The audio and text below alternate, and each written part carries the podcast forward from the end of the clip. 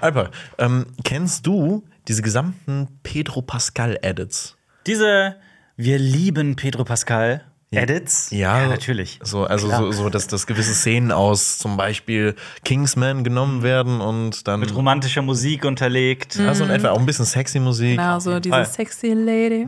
Ja, ich gucke das.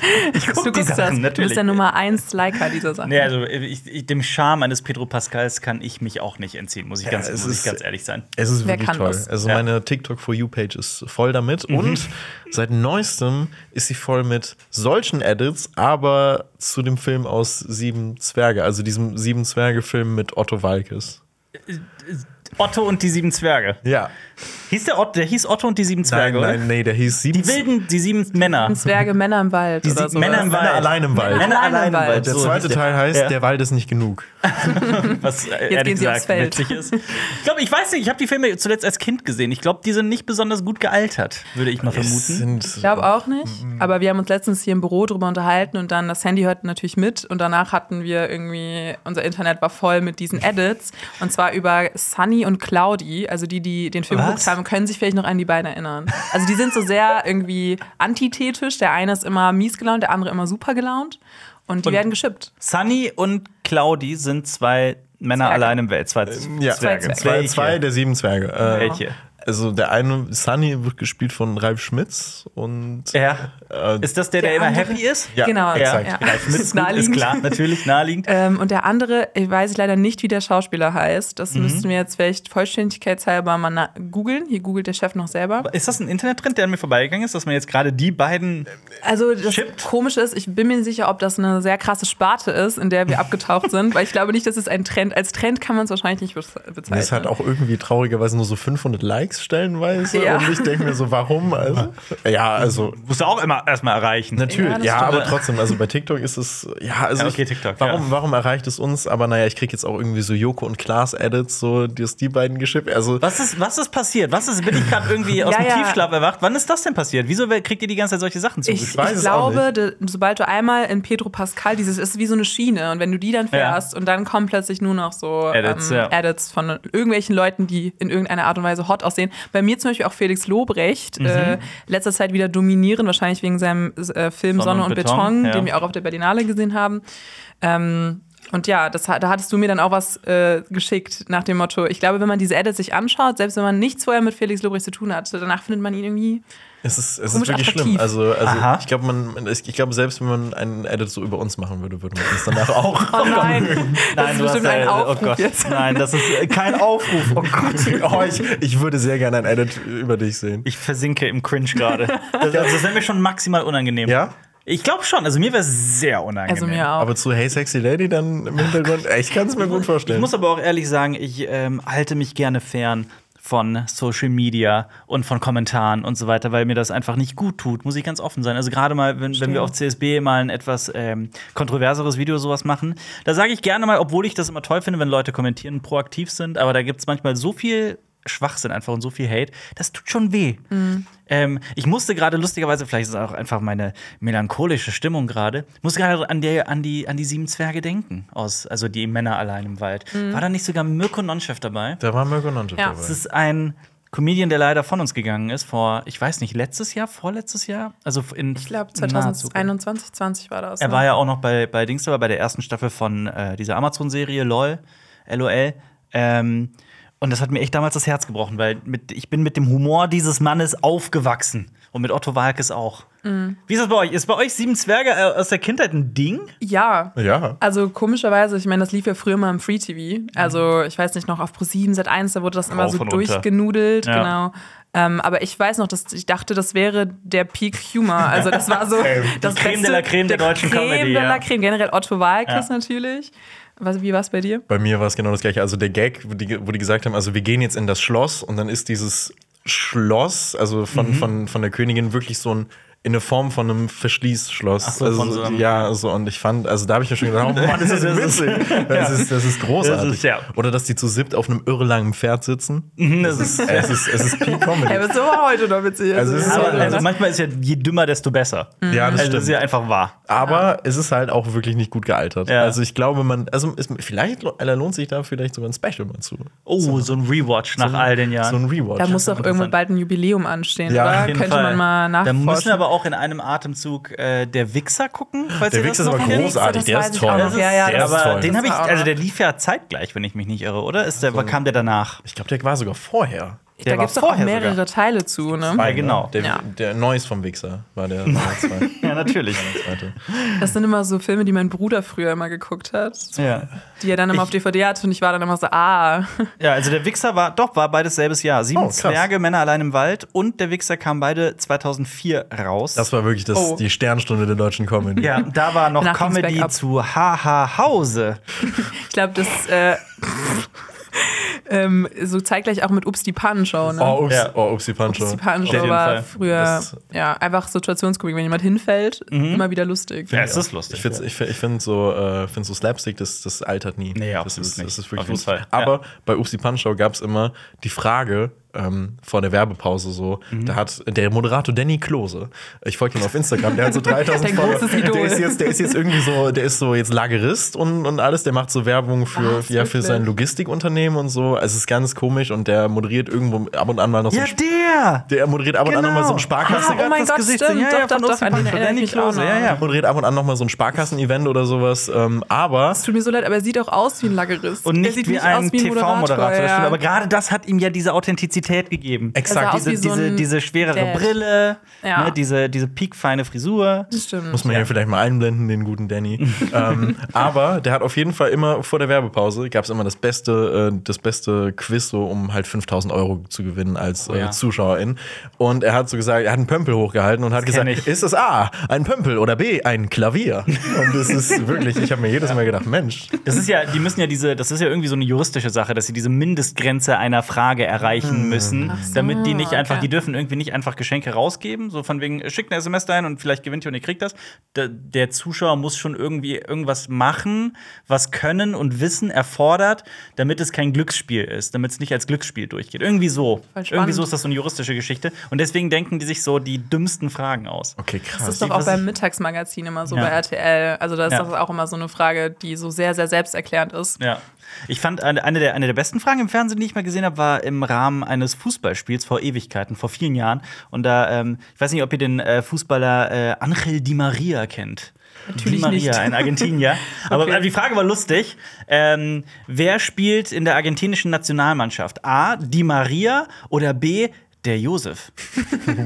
Okay, das ist, das ich fand die sehr das ist, das ist echt gut. Die hat auch unterschiedliche so Layers, ne? Ist Ja, erstmal Religionskritik so ein bisschen mit drin. Das haben die sich bestimmt dabei gedacht. Ja. Eine Sache noch übrigens zu, äh, zu eine Sache noch bei Usi Pan Show, dann haben wir das Thema, glaube ich, auch endlich abgearbeitet. Aber ich fand das immer ein bisschen dreist, weil die haben gesagt, schickt uns bitte eure besten Heimvideos. Und das Beste ist, es waren nie deutsche Videos drin. Es waren halt wirklich stimmt. nur American Home Videos. Und ich frage mich, was haben die mit den ganzen Einsendungen gemacht? Haben die sich die nur privat angeguckt und gesagt, oh, was ein Loser oder so? Oder vielleicht gab es die gar nicht. Also Wahrscheinlich. wahrscheinlich kam nie jemand auf die Idee. Wahrscheinlich. Oder ich meine, das ist ja auch immer sowas, ich frage mich auch in so Situationen, wer hat da die Kamera dabei? Also das waren ja oft Sachen, die dann aus Versehen passieren. Oder die Leute haben das extra gefaked. Ich glaube, sehr, sehr vieles Ich ist hab- auch gefaked. ich hab auch mal was ist. Mein ganzes Leben ist eine Lüge, Ich was? habe ich hab auch mal was gefaked und versucht einzureichen. Hast du? Ja. Was war's? Ich bin, wollte über einen Stuhl springen und bin dann, hab, hab mich dann hingelegt. Aber es war sehr, es sah sehr unfassbar gefaked aus. Ich habe auch nie was von denen gehört. Es gibt auch dieses eine Wein von diesem Schauspieler aus Private Practice, kennt ihr den? Der sich so ähm, erklärend auf so einen äh, Stuhl stellt und dann so hinfällt und mit dem Kopf auf den Tisch. Ja. Ja, ja, das ist auch ein Klassiker. Okay, jetzt sind wir so tief in der Internet-Geschichte äh, Geschichte Internetkultur. drin. Auf jeden Fall, aber ist doch voll schön. Äh, Ah. Paul Adelstein? Nein? Day Dix. Ganz Tay recht. Tay Dix. Tay Dix. Er spielt Sam Bennett in Private Practice. Ich muss ehrlich Genau. sagen, ich habe Private Practice noch nicht Ich auch gesehen. nicht. Okay, ich hatte eine kurze Grey's Anatomy Private Practice Phase. Ist aber Private Practice ähnlich wie Grey's Anatomy? Genau, oder? das ist so eine Art Spin-off. Also es geht Ah, um okay. Figuren, die auch bei Grey's Anatomy mitspielen. Und genau, die Macherin hat ja jetzt auch Bridgerton gemacht. Also das ist schon noch eine Frau, die Hängt- hängt relativ was sich da Gehört Bridgerton ist. noch auch? Ist Bridgerton auch ein Spin-off von Grey's Anatomy? Nein. Ja, was sich Das da ist für aus der Feder Synapsen gerade derselben bilden. Frau. Was Ja. für Connections, das wusste ich Wahnsinn. alles gar nicht. Ja. Ist das Seht übrigens äh, die längste Anmoderation?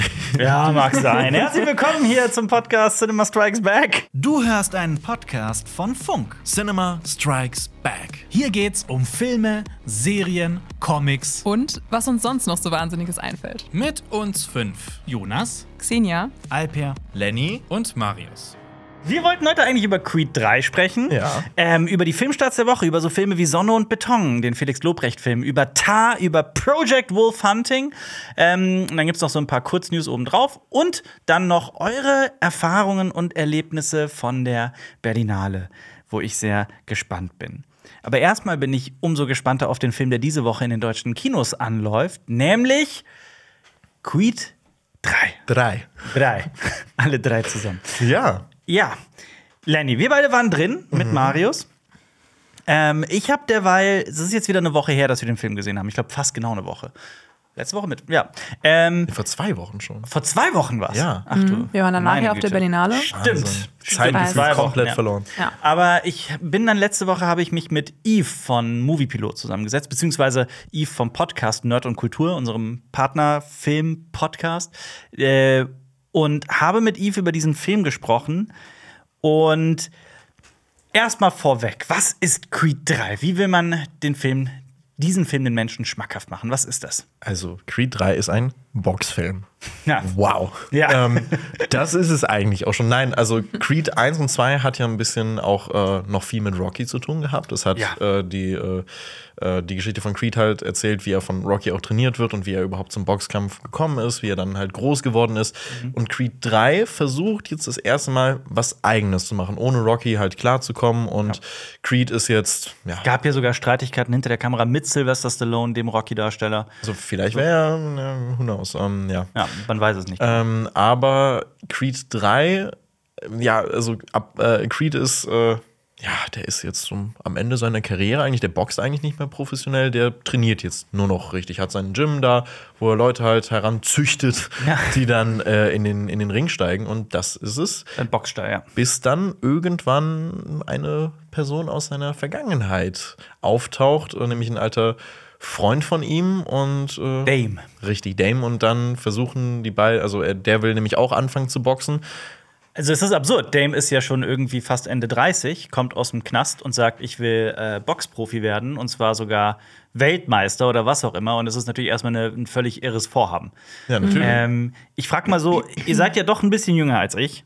Ich bin mit äh, Rocky aufgewachsen, obwohl Rocky halt auch vor meiner Zeit war. Ich meine, der erste Rocky war wann? 76? Ich glaube 76, irgendwie sowas oder noch früher. Ich bin mir gerade nicht sicher. Ähm, und liebe die Rocky-Reihe wirklich über alles.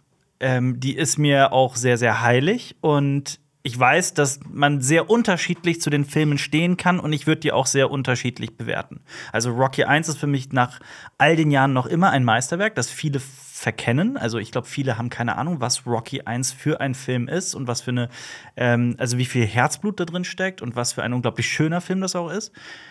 Mit der Ausnahme von einer Szene, die ich hier aber wirklich im Detail besprechen müsste. Aber ansonsten ähm, ist es wirklich ein Meisterwerk, meiner Meinung nach. Wie ist das bei euch? So, ist Rocky ein Thema? Ist das was oder ist das wirklich so alter Scheiß? Oder wie, wie war das bei euch? Also bei Frag mir war das letztendlich so, dass ich dann als Creed 2 in die Kinos kam, das nochmal relevant wurde. Also wirklich dann auch, äh, dass diese Reihe oder ne, dieses Spin-off eigentlich weitergeführt wurde, dass ich dann dachte, ich gucke mir mal den Rocky, den ersten Teil an, weil das sonst bei mir immer so eine Sache war, die dann in der Popkultur immer so ein bisschen rumwaberte, aber natürlich doch auch vor unserer Generation stattfand. Aber ich glaube, wenn man sich dann für Filme interessiert, ist das natürlich auch ein Must-See, würde ich fast sagen. Aber ich muss dazu sagen, so richtig reingestiegen in das Franchise bin ich dann nie. Ich weiß nicht, wie es bei dir war.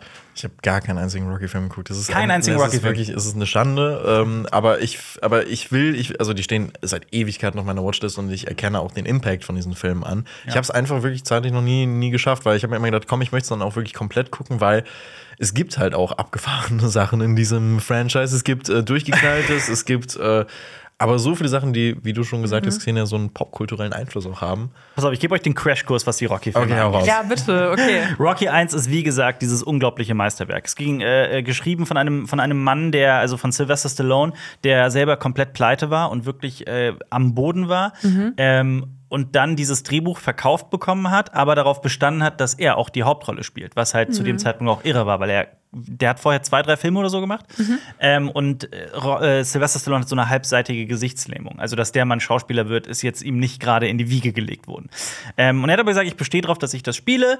Die zwei Produzenten des Films haben ähm, äh, an ihn geglaubt und sogar eine Hypothek auf ihr Haus angenommen, um diese Geschichte zu verfilmen, weil die so begeistert, so überzeugt von diesem Drehbuch waren. Weil es eben nicht so ein Klischee-Sportfilm ist, sondern wirklich die Geschichte erzählt von einem Mann, Rocky Balboa, der als Schuldeneintreiber in der Gosse lebt, irgendwo in New York. Und ähm, die New York? Philadelphia. Sorry, Philadelphia. Wie komme ich denn gerade auf New York? Sorry. Äh, in Philadelphia ähm, und die Chance bekommt, einmal gegen den Boxweltmeister zu kämpfen. Und das ist ja das Schöne am Boxsport. Theoretisch kann jeder den, also jeder kann in einen offiziellen Kampf gehen mit dem Box, amtierenden Boxweltmeister in der jeweiligen Gewichtsklasse und dann ihm den Titel abknöpfen. Und das ist so, dass, ähm, dass der amtierende Boxweltmeister, nämlich Apollo Creed, ähm, sein, sein Gegner fällt aus und die überlegen sich halt, was machen wir jetzt? Wir haben diesen Kampf angesetzt, wir haben diesen Kampftermin, wir haben nicht mehr viel Zeit, irgendwas müssen wir jetzt machen. Und dann machen die jetzt so ein Fernsehgewinnspiel draus. Und einer darf sich äh, anmelden und kriegt die Chance. Und Rocky kriegt die Chance und er will halt allen beweisen, dass er das, dass er das kann. Und an dieser Stelle soll ich spoilern, weil wir müssen eigentlich spoilern, um den, den Rest der Es Filme ist zu okay. erklären. Ich glaube, man kann Die den auch Filmreihe ist- genießen ohne. Die Ja. Filmreihe ist fünf Jahrzehnte alt. Ja, ne? ja. Also. Ich glaube, glaub, glaub- mittlerweile, ich glaube, es ist Ja. auch nicht so schlimm, wenn man dann ein bisschen. Das ist das Schöne an diesem Film. Rocky verliert den Kampf am Ende. Er verliert gegen Apollo Creed, hält aber viele Runden durch bis zum Ende. Ich glaube, er geht über die Distanz.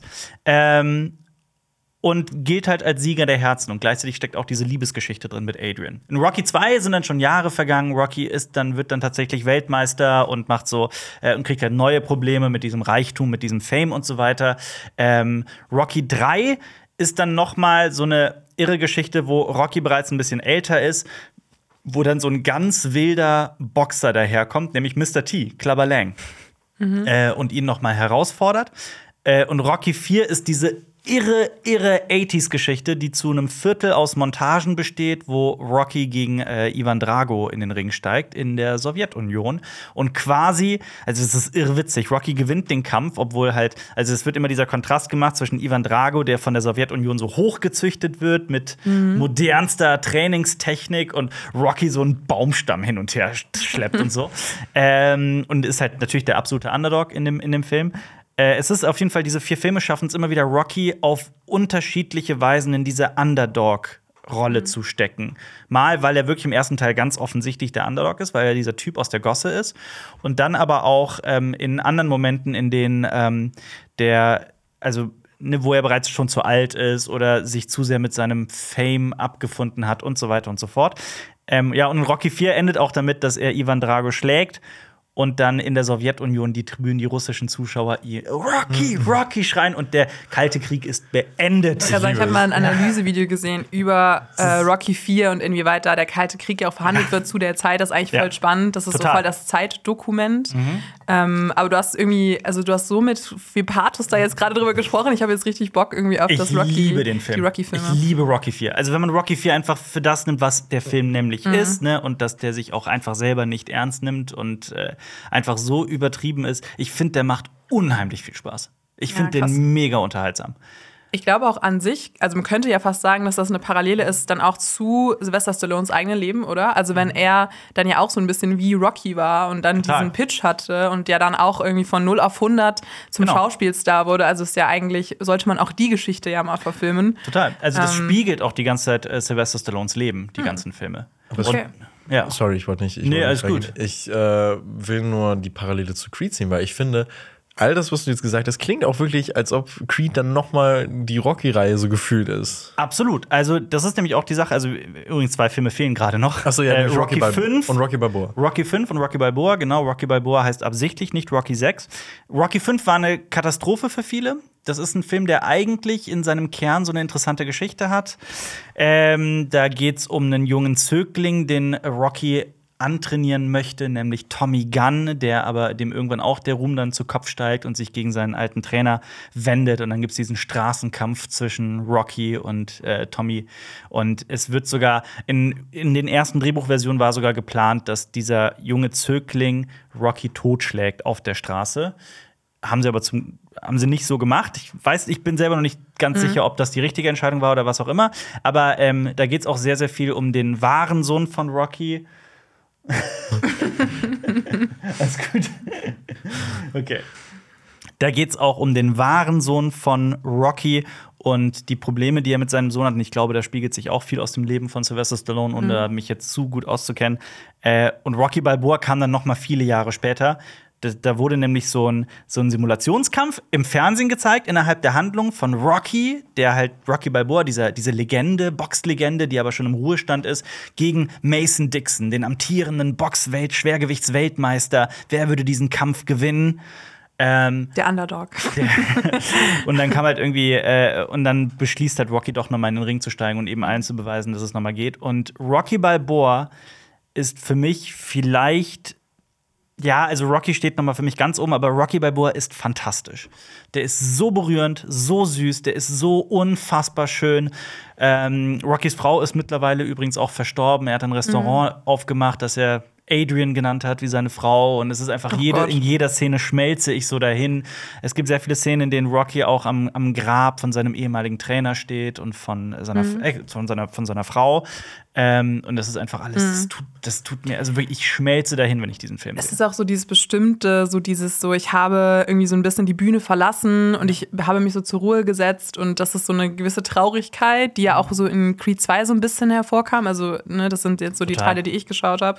Und das hat mich auch auf so eine komische Art und Weise, also nicht komisch, weil es ist ja total nachvollziehbar, so krass berührt, obwohl ich gar nicht so in dieser Filmreihe drin war, dass ich wirklich auch so geweint habe irgendwie Ja. bei diesen Filmen. Ich glaube auch, das liegt dann an Sylvester Stallone, dass er diese Rolle so verkörpern Komplett, kann. Ne? komplett. Also jeder, der auch behauptet, irgendwie Sylvester Stallone wäre wär kein guter Schauspieler, sollte einfach mal äh, die Rocky-Reihe gucken. Also es ist Total. Ich finde auch, was ich da auch noch, auch noch sagen muss, ich habe jetzt nur Creed geguckt und ich habe aber trotzdem, äh, trotzdem diesen Einfluss. Also ich finde, man kann Creed auch super gucken, ohne, ohne Ro Rocky vorher gesehen zu haben. Ich finde, man, es funktioniert trotzdem, weil man kennt Rocky ja einfach aus der Ja. Popkultur.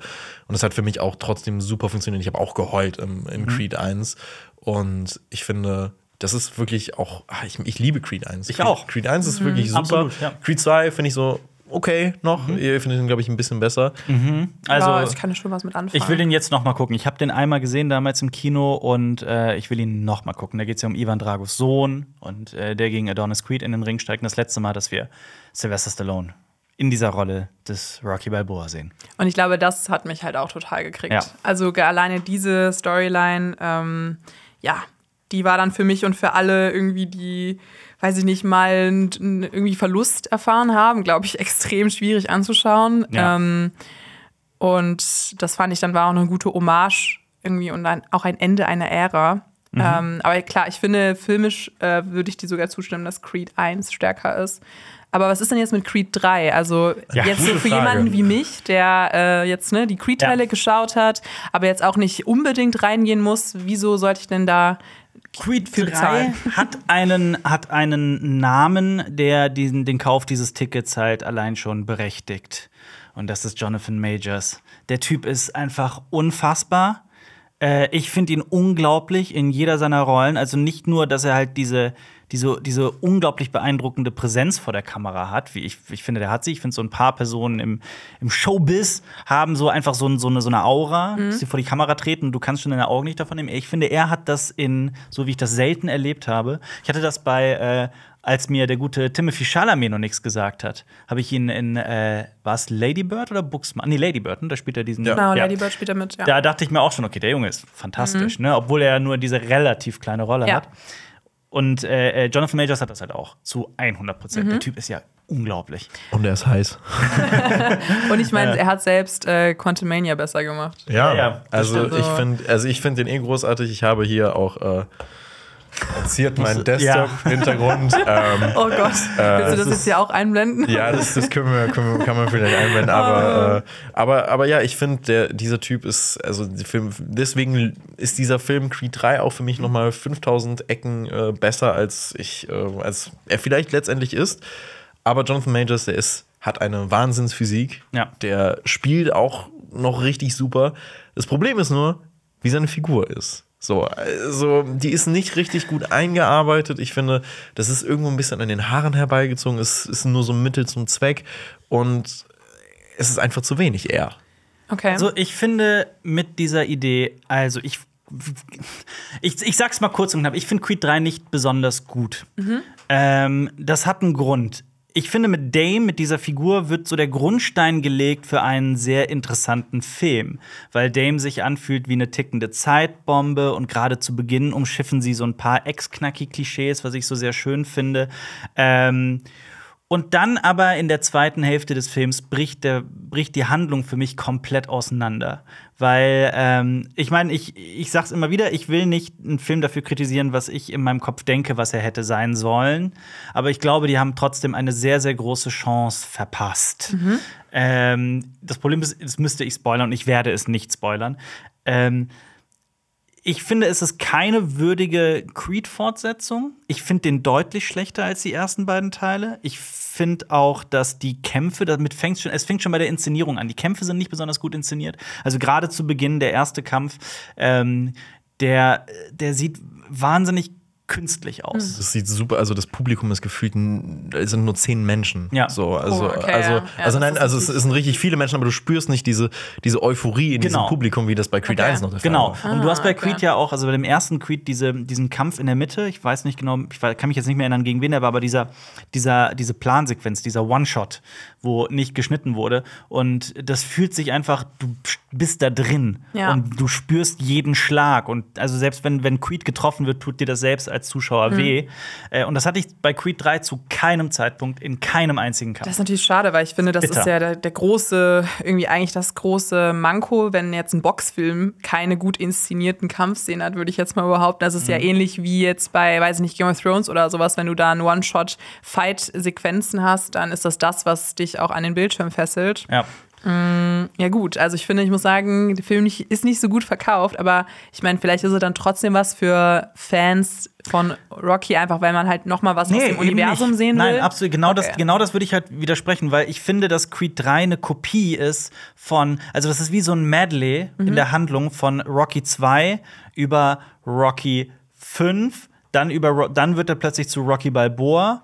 Und dann versucht er irgendwie die Brücke schlagen, zu schlagen zu Creed. Also, das ist mein größtes Problem mit dem Film, dass er so ganz viele Elemente aus dem Rocky-Film einfach nimmt und kopiert. Das hat mich wirklich gestört. Das wäre ja auch ehrlich sagen. ein guter Moment gewesen, eigentlich, um noch mal was Neues auszuprobieren. Ja, Ne? Absolut, genau Also- das macht der Film ja nicht. Das ist ja das, was mich so dran stört. De facto habe ich, ich finde, Jonathan Majors rettet unglaublich viel raus. Also unglaublich viel. Das ist, habe ich selten erlebt. Allein die Szene, in der, in der er zwei Seile hochklettert. Das ist, äh, das ist wirklich ein Bild für Danny die so Götter. 5 von 5. Ja, wirklich 5 von 5 auf jeden Fall für mich. Nee, ich habe auch, also ich habe, ich finde ihn, glaube ich, gar nicht so schlecht wie du. Ich finde, der ist sehr unterhaltsam, aber ich habe auch echt mehr negative Punkte hier mir noch aufgeschrieben. Äh, zum Beispiel äh, auch diesen ersten Kampf, der fühlt sich wirklich so leer an. Ja. Und The Zone ist Das- boah, das Product Placement. Das ist das mieseste Product Placement überhaupt. Das schlechteste Product Placement, das ich wirklich seit langer Zeit Es ist wirklich so ins Gesicht geklatscht. Also Okay. äh, bei jedem Box, äh, bei jedem Boxkampf Ja. ist in der Mitte so ein riesiges The Zone-Logo auf dem Boden. Und Wow. dann gibt es halt so eine etwas ja, künstlerische Szene, Ja. die, so, die so ein bisschen, ähm, ja, ein bisschen mehr von einem Boxkampf zeigen. Richtig. Ja. äh, Und dann ist trotzdem in dieser Künstler, also künstlerisch anspruchsvollen Szene, nee, es ist immer noch So, die, dieses ist The Logo. Zone-Logo, ist Ja, immer noch Ja, da. Es ist Unfassbar. Es ist unfassbar. sehr präsent. Genau. Und ich fand, diese eine. Einstellung war der perfekt, war die perfekte, perfekte Metapher dafür, was dieser Film halt ist, weil er eigentlich in seinem Kern diese durchaus interessante Kindheitsgeschichte von Creed Mhm. hat, weil er diesen, diesen, diesen Boxkampf, weil der sich eigentlich um so einen echten menschlichen Konflikt dreht. Ähm, aber am Ende verkommt halt diese Geschichte zu einem einzigen Klischee. Und jetzt muss ich vorsichtig sein, nicht in, in Spoiler-Territorium zu, zu fallen. Ähm, aber diese emotionale Idee wird halt nicht dann ausgearbeitet, die wird halt nicht zu Ende gedacht. Schade. Das ist dann am Ende wird das dann sehr so zurechtgebogen, damit daraus halt irgendwie ein cooler Kampf wird, der dann aber auch nicht cool inszeniert ist. Also du hast damit echt ein Problem. Voll. Und was ich auch traurig finde, ist, wie mit Tessa Thompsons Figur umgegangen wird. Weil sie ist total, Ja. also in den ersten, Beiwerk. in, äh, also wirklich in Creed 1 ist, finde ich, finde ich, eine richtig coole Figur. ich auch mochte sie da eben, auch sehr. die halt eben auch wirklich einen Sinn hat und Mhm. äh, auch neben Creed existieren kann. Und hier ist sie wirklich nur da, um die Hintergrundgeschichte von Dame zu erläutern und äh, da irgendwie eine Tragik reinzubringen. Mhm. Ja. Und Schade, sonst weil halt dem Trailer war sie ja noch relativ präsent. Ne? Und das verspricht ja eigentlich dann schon, dass sie eine tragende Rolle irgendwo jetzt auch einnehmen wird, weil so viele weitere Figuren gibt es ja dann auch gar nicht mehr. Ne? Ja. Also zumindest die uns dann vielleicht interessieren als Zuschauer oder Zuschauerin. ja. Aber okay, also ist halt dann die Frage, ob Jonathan Majors ausreicht. Ähm, vielleicht, vielleicht schaue ich ihn ja, nochmal an. Jonathan Majors reicht für alles. Also man muss auch dazu sagen, es, dieser Film beginnt halt schon damit, wo man erstmal das, das akzeptieren muss, dass uns jetzt wieder verkauft wird. Oh, es gibt diese super wichtige Kindheitsfigur aus äh, Adonis Creed Leben. Mhm. Gut, haben wir jetzt irgendwie in den ersten beiden Teilen vergessen zu erwähnen, aber das muss, also das muss man schon erstmal akzeptieren. Das aber das stimmt. ist das geringste Problem, das Ja. ich mit diesem Film hatte. Ja, Okay. genau. Und man muss auch sagen, also für ein, es ist ja von Michael B. Jordan auch inszeniert. Genau, Ähm, ja. Und ich finde, dafür ist es ein gutes Regiedebüt. Ja. Ja, du eher Ja, nicht ich bin, so. ich bin echt kritisch. Ich bin auch, ich muss auch dazu sagen, über die letzten zwei Wochen ist der Film auch in meinem Kopf immer negativ. Vielleicht lag es auch ein bisschen am Gespräch mit Eve, weil wir beide uns dann mit unseren Negativpunkten auch noch ergänzt haben und dann festgestellt haben, oh, du hast recht. Oh. Dann schaukelt man sich so Ja. hoch. Ne? Dann hat man sich so ein bisschen hoch. Vielleicht liegt es auch daran. Ähm, aber ja. Bei mir steigt er, je mehr ich an Jonathan Majors denken muss. Es ist wirklich, also, aber es gibt wirklich eine total dumme Sache in diesem Film, die, die ich auch wirklich nicht verstehe. Warum, also vielleicht kannst du es mir erklären. Ich bin, ich bin kein Boxprofi, ich habe keine Ahnung Ja. irgendwie, wie das stattfindet. Ich auch nicht, Aber, aber- warum kämpft Jonathan Majors gegen einen Typen, der einen Kopf kleiner ist als er und dreimal so schmal ist wie er? Die, die Gewichtsklassen sind unterschiedlich. Das Also- habe ich auch wirklich nicht verstanden. Das ist. Also ich meine Hollywood wahrscheinlich. Ja. also nach dem Motto, Jonathan die- Majors war perfekt für die Rolle. Wir wollten eigentlich jemanden, der einen Ja. Kopf kleiner ist und dann. Aber der Grund passen, ist ne? wahrscheinlich, das muss ich. Ich habe es auch nicht verstanden, muss ich ganz Also, ehrlich weil ich meine, das ist, das ist ein Kampf so, so dumm, also die Chancen sind ja total verteilt. Es ist so, als wenn ich für eine Handvoll Donuts gegen Xenia spielen würde und das Thema wäre Game of Thrones. So. Also, Ach komm, der Ringe eher. du hättest Ja. eine Chance, du hättest eine ich Chance. hätte eine Chance, auch wenn ich keine einzige Folge Game of ja, Thrones okay, geguckt nee, habe. Dann nicht. Was ist dein Lieblingshaus aus Game of Thrones? Ich kenne Oh Gott, das ein Haus, ein Haus. Dragon. Nein. Wie heißt das ja, House okay, of wie the heißt Dragon? Komm, du kannst wenigstens popkulturmäßig, kennst du einen Namen aus Ein, ein, ein Haus, ein Oh, so, Familien- jetzt hab ich so Angst, Übrigens, dass das wir- übrigens überhaupt nicht schlimm. Meine Güte, hast du es halt nicht gesehen. Okay, ich kann ähm, mit gut. Doctor Who auch nicht weiterhelfen. Okay, ähm, so, also. Das Oh, ich ist hab- nur- ich- ist nur ich sehr hab- lustig, ich hab- was du jetzt ich sagen hab so, könntest. Ich habe so Angst, dass das kein. Also, ich hätte jetzt zwei Sachen, die ich eventuell sagen Okay. könnte. Also, ich sage zuerst das was, das, was sehr wahrscheinlich ein Haus sein Mhm. könnte. Ich, das ist, okay. Ähm, es gibt doch diese Targaryens. Ja, das voll ist das House of the. Dragon, Okay, genau. so. Ja. Und. Ähm, Targaryen. so, Mother genau. Und Ja. Ist, sind, sind die Snows auch ein Haus oder ist das gar Nee, das ist, das, so heißen die Bastarde. im Okay, Norden. ah, okay. Ja, Wäre ich- wär cool, wenn es Stark wäre der. Ah, Star, stimmt. Wäre ein- okay, wäre-. Ja, das ist eigentlich ganz cool, weil so Bastarde heißen immer dort, wo du geboren bist, also im Norden zum Beispiel Schnee mit Nachnamen und irgendwie im Süden äh, Sand und so weiter. Ja. Genau. Die Lore von Game of Thrones. Aber auch nur die, die von ihren äh, Vätern legitimiert werden, also die äh, akzeptiert werden von ihren Vätern. Es gibt ganz viele Bastarde, die diese Nachnamen nicht haben. Das Es ist, ja es ist so cool, weiß ich nicht, über Game of Thrones Sachen zu erfahren und man, man weiß gefühlt noch gar nichts, aber ich, ah, ich, hab- ich, ich, ich werde es. Ich, hab jetzt- Im April ist mein Rewatch angesagt. Ich habe jetzt, äh, mein Rewatch, ich mein hab jetzt zum ersten Mal, das kann ich jetzt ja auch mal droppen. Ich, hab, äh, ich lese gerade Der Heckenritter. Äh, ich habe Ah. das schon gelesen Mhm. in Comicform. Ich habe tatsächlich äh, nie das Buch gelesen, nur immer nur so mal so nachgeschlagen Sachen. Aber jetzt lese ich es mal endlich von Und, Anfang wie bis findest Ende. du's? Großartig. Cool. Ich hätte das nicht gedacht. Ich bin total äh, begeistert davon. Ich, war, ich war von den Comics nicht so begeistert. Ich finde die auch sehr hässlich, um ehrlich zu sein. Mhm, Wobei die halt ne, ihren Zweck erfüllen im visuellen Stil und so. Und aber ähm, der, der, das Buch ist besser. Naja. Ja, gut. Wo waren wir denn stehen geblieben? Creed, was machen wir? Einen Deckel drauf? Okay, wenn wir von, von der Skala von, also bei unserer Punktzahl von 0 bis 10, wie viel würdest du denn wirklich Creed 3 geben? In deinem persönlichen Empfinden. Ich würde Creed 3 drei Punkte mal zwei geben. also 6. Ja. Okay. Und du? 4. Wow. Okay. Ja. Dann, dann Okay. würden wir uns in der Mitte treffen bei einer 5. Ja. Ich könnte auch äh, diesen können- einen Punkt mehr, den. Ich könnte auch den einen Punkt weniger, könnte ich auch gehen. Das heißt, Ja. wir können äh, hier, wir müssen keinen Boxkampf äh, Ja. veranstalten. Was übrigens auch noch vielleicht erwähnt werden sollte, dass, äh, dass äh, der Autor, weißt du, wer den Film geschrieben hat? Nein. Der Bruder von Ryan Coogler. Hab ich gesehen. Ja, ja. Ah, ja. Okay. Ich weiß nicht, was, was, Was hier, wir was man dieser jetzt mit Info dieser Info anfangen soll, aber ich finde sowas Hat er denn sonst noch was geschrieben? Das ist eine gute Frage. Oder war das auch ein äh, Drehbuchdebüt? Also er heißt Keenan Kugler. Keenan Kugler. Keenan Kugler, den äh, kannte ich halt bis dato auch nicht. Und er hat gemacht, weißt du, was er geschrieben hat? Spannend. Sieben Zwerge Männer allein im Wald. Nee, Space Jam, A New Legacy. Oh, oh ja. Quatsch. Aber scheinbar hat der. Nee, das ist das einzige Drehbuch, das er geschrieben hat vorher. Space also Jam Space 2. Jam Okay, und das jetzt. Space Jam 2 und jetzt Creed 3. Sportfilme sind auf jeden Fall nicht sein Steckenpferd. das Sollten kann man so sagen. Ja. Such dir bitte ein anderes Hobby. Nee, aber Keenan Kugler, äh, ich äh, hoffe, dass dein dritter aller guten Dinge sind drei, dass Ja, der dritte Film besser sagen. wird. Ja, man Weil- muss ich ja auch am mal ein bisschen Anfang der reinkommen. Ne? Karriere, genau. Das ist Und ja um so. Himmels Willen, ich glaube, wenn man nicht so verwachsen ist, das will ich noch unbedingt sagen, wenn man nicht so verwachsen ist mit Rocky und Creed wie ich zum Beispiel und einfach nur einen Kinoabend erleben möchte und da auch nicht so hohe Ansprüche stellt und einfach nur ein bisschen Boxen auf der Leinwand sehen möchte, ist Creed 3 vielleicht schon das. Jetzt kommt hier die äh, Relativierung am Plus Ende. Jonathan Majors. Ach so, ich weiß, was ich sagen wollte. Das will ich nur unbedingt erwähnen. Wo du gesagt hast, wie können die denn in derselben Gewichtsklasse kämpfen? Ja. Das ist ja eh so eine Sache in dem Film. Ich glaube, das ist der Rocky-Creed-Film, der am wenigsten wirklich mit dem Boxsport zu tun hat. Also er findet Okay. zwar in diesem Box-Setting statt, aber ich hatte immer das Gefühl, dass mir auch die vorherigen Filme so ein bisschen was über Technik und Boxen und so weiter beibringen. Und man da auch ein bisschen was an Technik sieht, zumindest. Das sage ich jetzt als absoluter Laie. Das Gefühl hatte ich hier nicht, weil auch immer wieder so dieselben zwei, drei Sprüche übers Boxen gesagt werden. So, es geht nicht um Kraft, es geht um Kontrolle Technik. und Timing. Technik, Thaddeus, die Technik. Ja, ja, ich habe ja mal gekickboxt, deswegen. Aber das ist ja viel mehr irgendwie Beinarbeit eigentlich. Also du musst halt schon immer so deine Stellung halten. Aber genau, da kann ich noch so ein paar Kicks, kann ich euch gleich mal zeigen. Können wir das große Cinema Strikes bei Kicksboxen machen und wir suchen aber dir gegen das wen? Box das, so wie bei Kufu Panda, ich kriege jedes Mal einen Keks, wenn ich treffe. Oh, das wäre cool. Das wär perfekt, Nein, aber ja. dass wir dir äh, einen, einen Gegner, eine Gegnerin suchen und dann Alles klar, das Ganze ja. groß inszenieren Ja. und dann auch in der Mitte so ein cool. riesiges Cinema Strikes Back Logo haben. nice. Ja, also ich wäre dabei, auf jeden Sehr Fall. schön. Ja.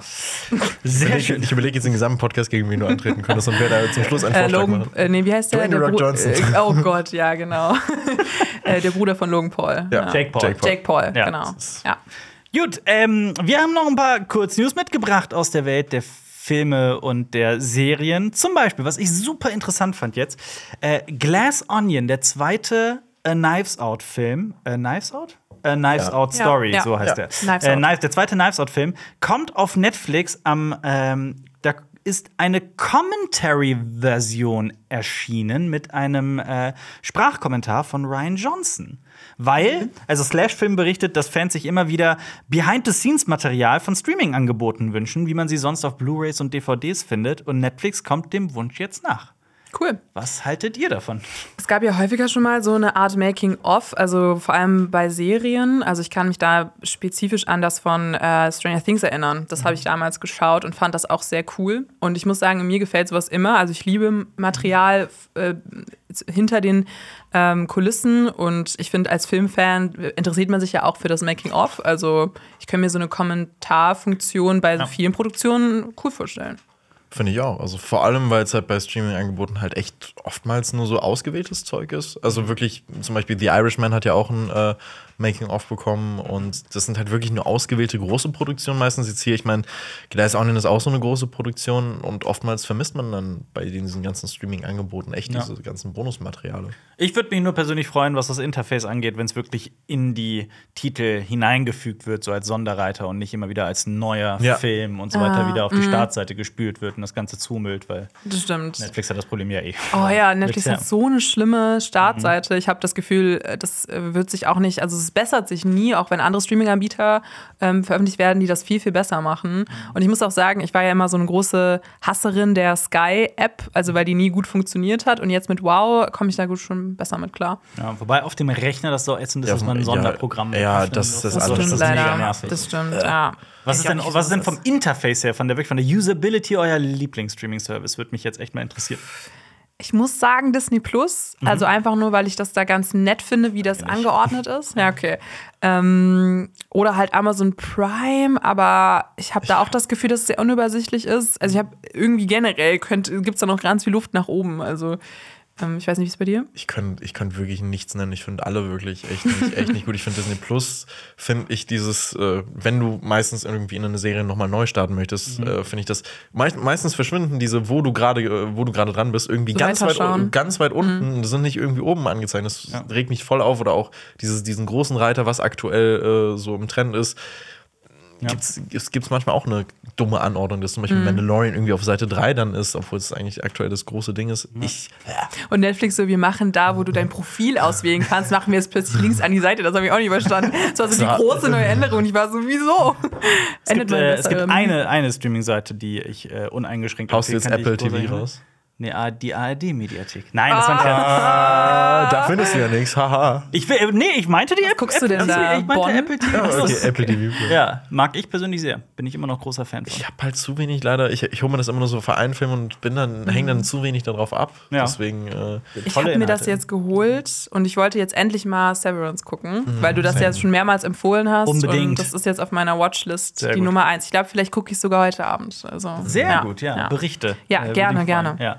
Ähm, vor allem wurde jetzt auch von Netflix wird immer mehr so, die haben so eine große, den großen Plan, ganz viele Animationsprojekte zu kicken. Unter anderem ist der Gorillas-Film gekickt worden. Just, das nur noch so als, als ach, der, ach, der von der Band. von der Band Ah, ich war- Gorillas, ich- ich- genau. Ich, war grad, okay. Die arbeiten Von den scheinbar seit Gorillas,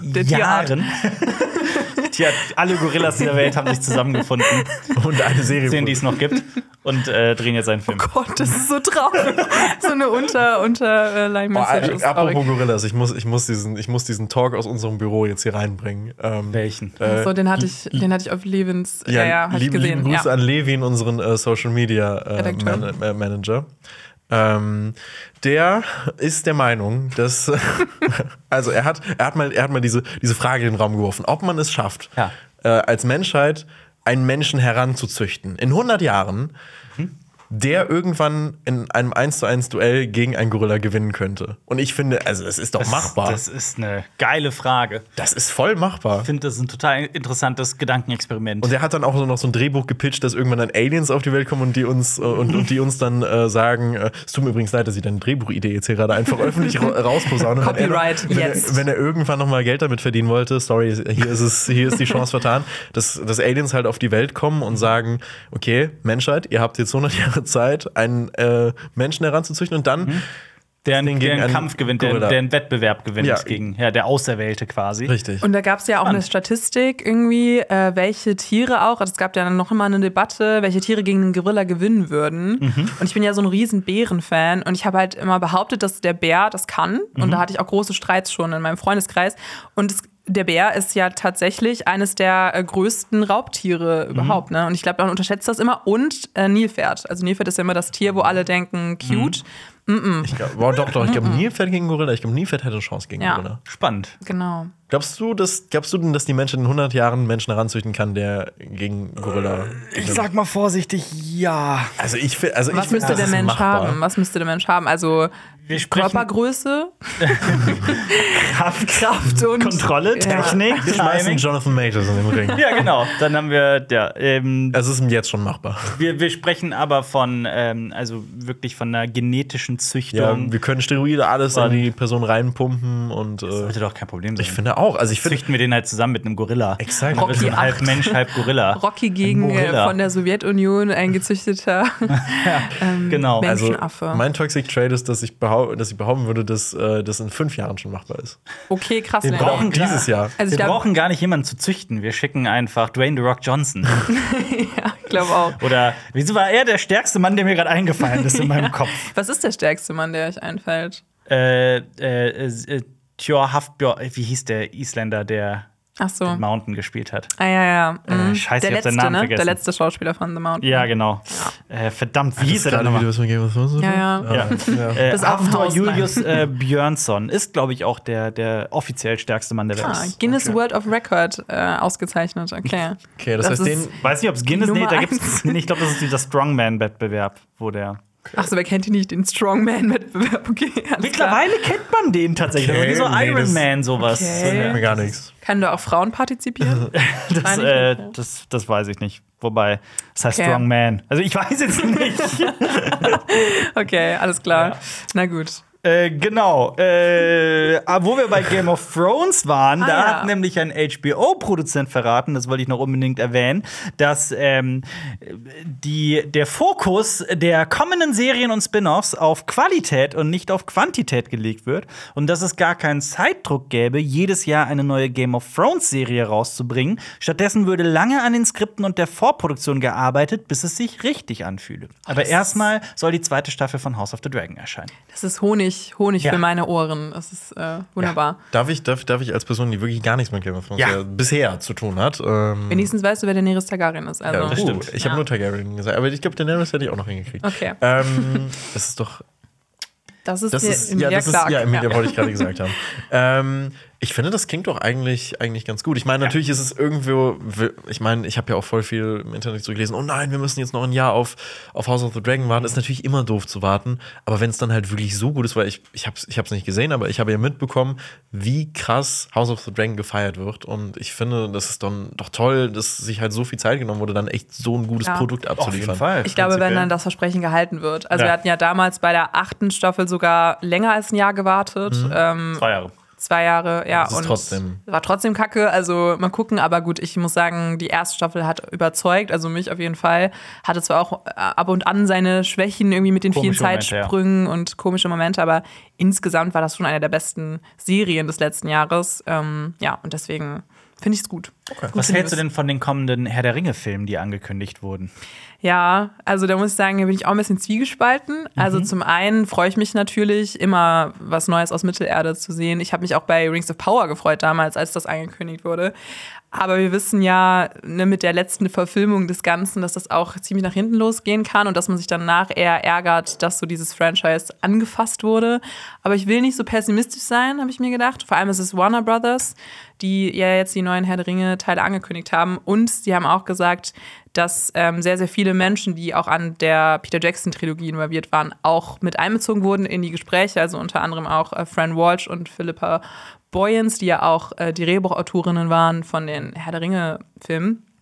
Ja, also deswegen Gutes Zeichen, ja. gutes Zeichen. Also ich könnte mir vorstellen, dass das vielleicht so ganz cool wird. Also Aber man, Fantastische Tierwesen hat es auch nichts gebracht. das stimmt, bei Fantastische Tierwesen hat es auch nichts gebracht. Ähm, aber ich, ich meine, wenn jetzt sich zum Beispiel der Fokus äh, gelegt wird auf das, weiß ich nicht, zweite Zeitalter vielleicht oder sogar auf das erste, da gibt es so viele tolle Geschichten, die da erzählt werden können und die auch extrem spannend sind und es gibt so viel, was noch verfilmt werden kann. Also wenn man sich traut, so abseits von der äh, Herr der Ringe, ähm, von, dem Herr, von der Herr der Ringe Handlung sich zu bewegen, dann kann ich mir vorstellen, dass das was wird.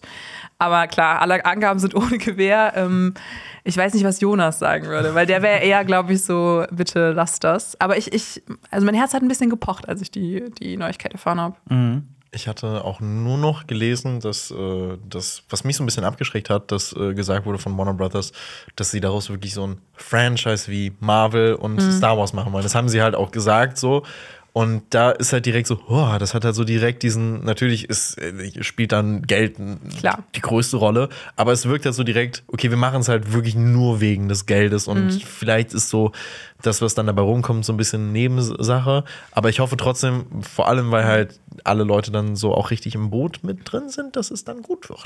Ja, und ich meine, klar, so bei Star Wars zum Beispiel ist das ja schon passiert, dass eigentlich fast jedes Jahr ein neuer Film rauskommt, dass irgendwie Serien produziert werden und so. Und Herr der Ringe ist ja noch relativ unangetastet geblieben eigentlich, was jetzt ähm, diese Franchise-Logik angeht. Und bei mir gibt es dann da auch immer zwei Stimmen im Kopf. Die eine, die sagt, oh nein, bloß nicht, einfach nur Kommerzialisierung und äh, da wird dann alles über Bord geworfen, ähm, was vielleicht auch Tolkien selber dann gar nicht so gut gehießen hätte. Auf der anderen Seite gibt es natürlich da auch immer wieder Ausbrecher aus dann vielleicht diesen wirklich so Mainstream-Produktionen oder sowas, wo man sich denkt, hm, da ist denn jetzt nicht irgendwie auf die Lore geachtet worden oder sowas. Und ich habe auch Momente von Rings of Power, ne, verhaftet mich äh, wirklich auch gerne gemocht, einfach weil das mein Fanherz so erwärmt hat, äh, Szenen zu sehen, Orte zu sehen, die das erste Mal auf die Leinwand gebracht wurden. Und ja. Wobei ich gleich dazu sagen muss, ich habe das gerade nochmal nachgeguckt. Äh, ich glaube, es steht schon ziemlich sicher fest, dass diese neuen Filme im dritten Zeitalter spielen werden. Ich glaube, das ist so Okay. eine rechte Sache. Ja, gut. ja. Dann finde ich es scheiße. Nein, Spaß. Nimm alles zurück. Nein, also klar, ne, da ist dann halt auch die Frage, ich meine, es kommt ja jetzt bald dieser ähm, Anime, äh, Animationsfilm raus, War of the Rohirrim, der auch im dritten Zeitalter spielen wird. Ähm, da geht es ja um diesen äh, Helm Hammerhand. Das ist der neunte König von Rohan. Äh, und der heißt Hammerhand, der hat mal so einen Mann mit einem Faustschlag getötet. Also ein sehr, sehr cooler. One-Punch-Man. Genau, so ein bisschen One-Punch-Man-mäßig. Sehr, sehr cooler, grimmiger Mann. Und der wird von Brian Cox ähm, äh, hier. Ist, er sein Synchronsprecher. Sir Brian Cox. Sir Brian Cox, genau. Ähm, den kennt man ja zum Beispiel aus Succession. Ähm, genau. Und Miranda Otto, also Eowyn, ist als Er- Erzählerin auch dabei. Also deswegen, ich freue mich auch auf diesen Film, weil ich mir vorstellen kann, dass der Bock machen wird. Ja. Auf jeden Fall. Wir sind gespannt auf äh, The War of the Rohirrim. Ich bin nicht so gespannt gewesen auf Quantumania und jetzt stellt sich heraus, das Publikum scheinbar auch nicht. Denn da gibt es eine sehr spannende Neuigkeit, die viele nicht mitbekommen haben. Quantumania ist am zweiten Wochenende in den Kinos schlimmer eingebrochen an den Kinokassen als je ein Superheldenfilm zuvor. Und das ist eine heftige Nachricht aus vielerlei Hinsicht. Zum einen, das klingt jetzt erstmal so, ja, da habt ihr euch aber irgendwie eine Nachricht aus dem Hintern gezogen. Nee, also tatsächlich spielt das immer eine sehr große Rolle, wie sehr ein Film vom ersten zum zweiten Wochenende einbricht. Ähm, daran merkt man sehr gut, wie ein Film bei der breiten Masse ankommt. Und in Nordamerika fielen die Einnahmen um fast 70 Prozent in der zweiten Woche. Das heißt, der Film ist härter eingebrochen als zum Beispiel ein Batman wie Superman oder der bisherige Spitzenreiter Black Widow, der damals sogar zeitgleich auf Disney Plus erschien. Also es ist wirklich unvorstellbar krass, wie äh, Quantumania eingebrochen ist. Und vor allem, wenn man bedenkt, dass dieser Film eigentlich diese neue große Phase und diesen neuen großen Bösewicht äh, einläuten sollte. In China, dem zweitgrößten Kinomarkt der Welt, oder ist der jetzt schon größer? Ich bin mir gerade nicht sicher. Vielleicht sogar der größte Kinomarkt der Welt aktuell. Ich bin mir nicht sicher. Also der chinesische Kinomarkt ist einfach riesig. Da wird der Film wohl nur 40 Millionen US-Dollar einnehmen, was wirklich wenig ist. Vor allem, wenn man bedenkt, dass der erste Ant-Man über 100 Millionen eingenommen hat. Krass. Es ist heftig. Jonathan Majors zieht wohl doch nicht. Traurig. Ja, ich, ich meine, wir fanden den ja auch alle nicht gut. Ne? Wirklich gar also nicht zumindest, ähm, genau, waren wir alle sehr enttäuscht, beziehungsweise hatten schon keine Erwartungen mehr.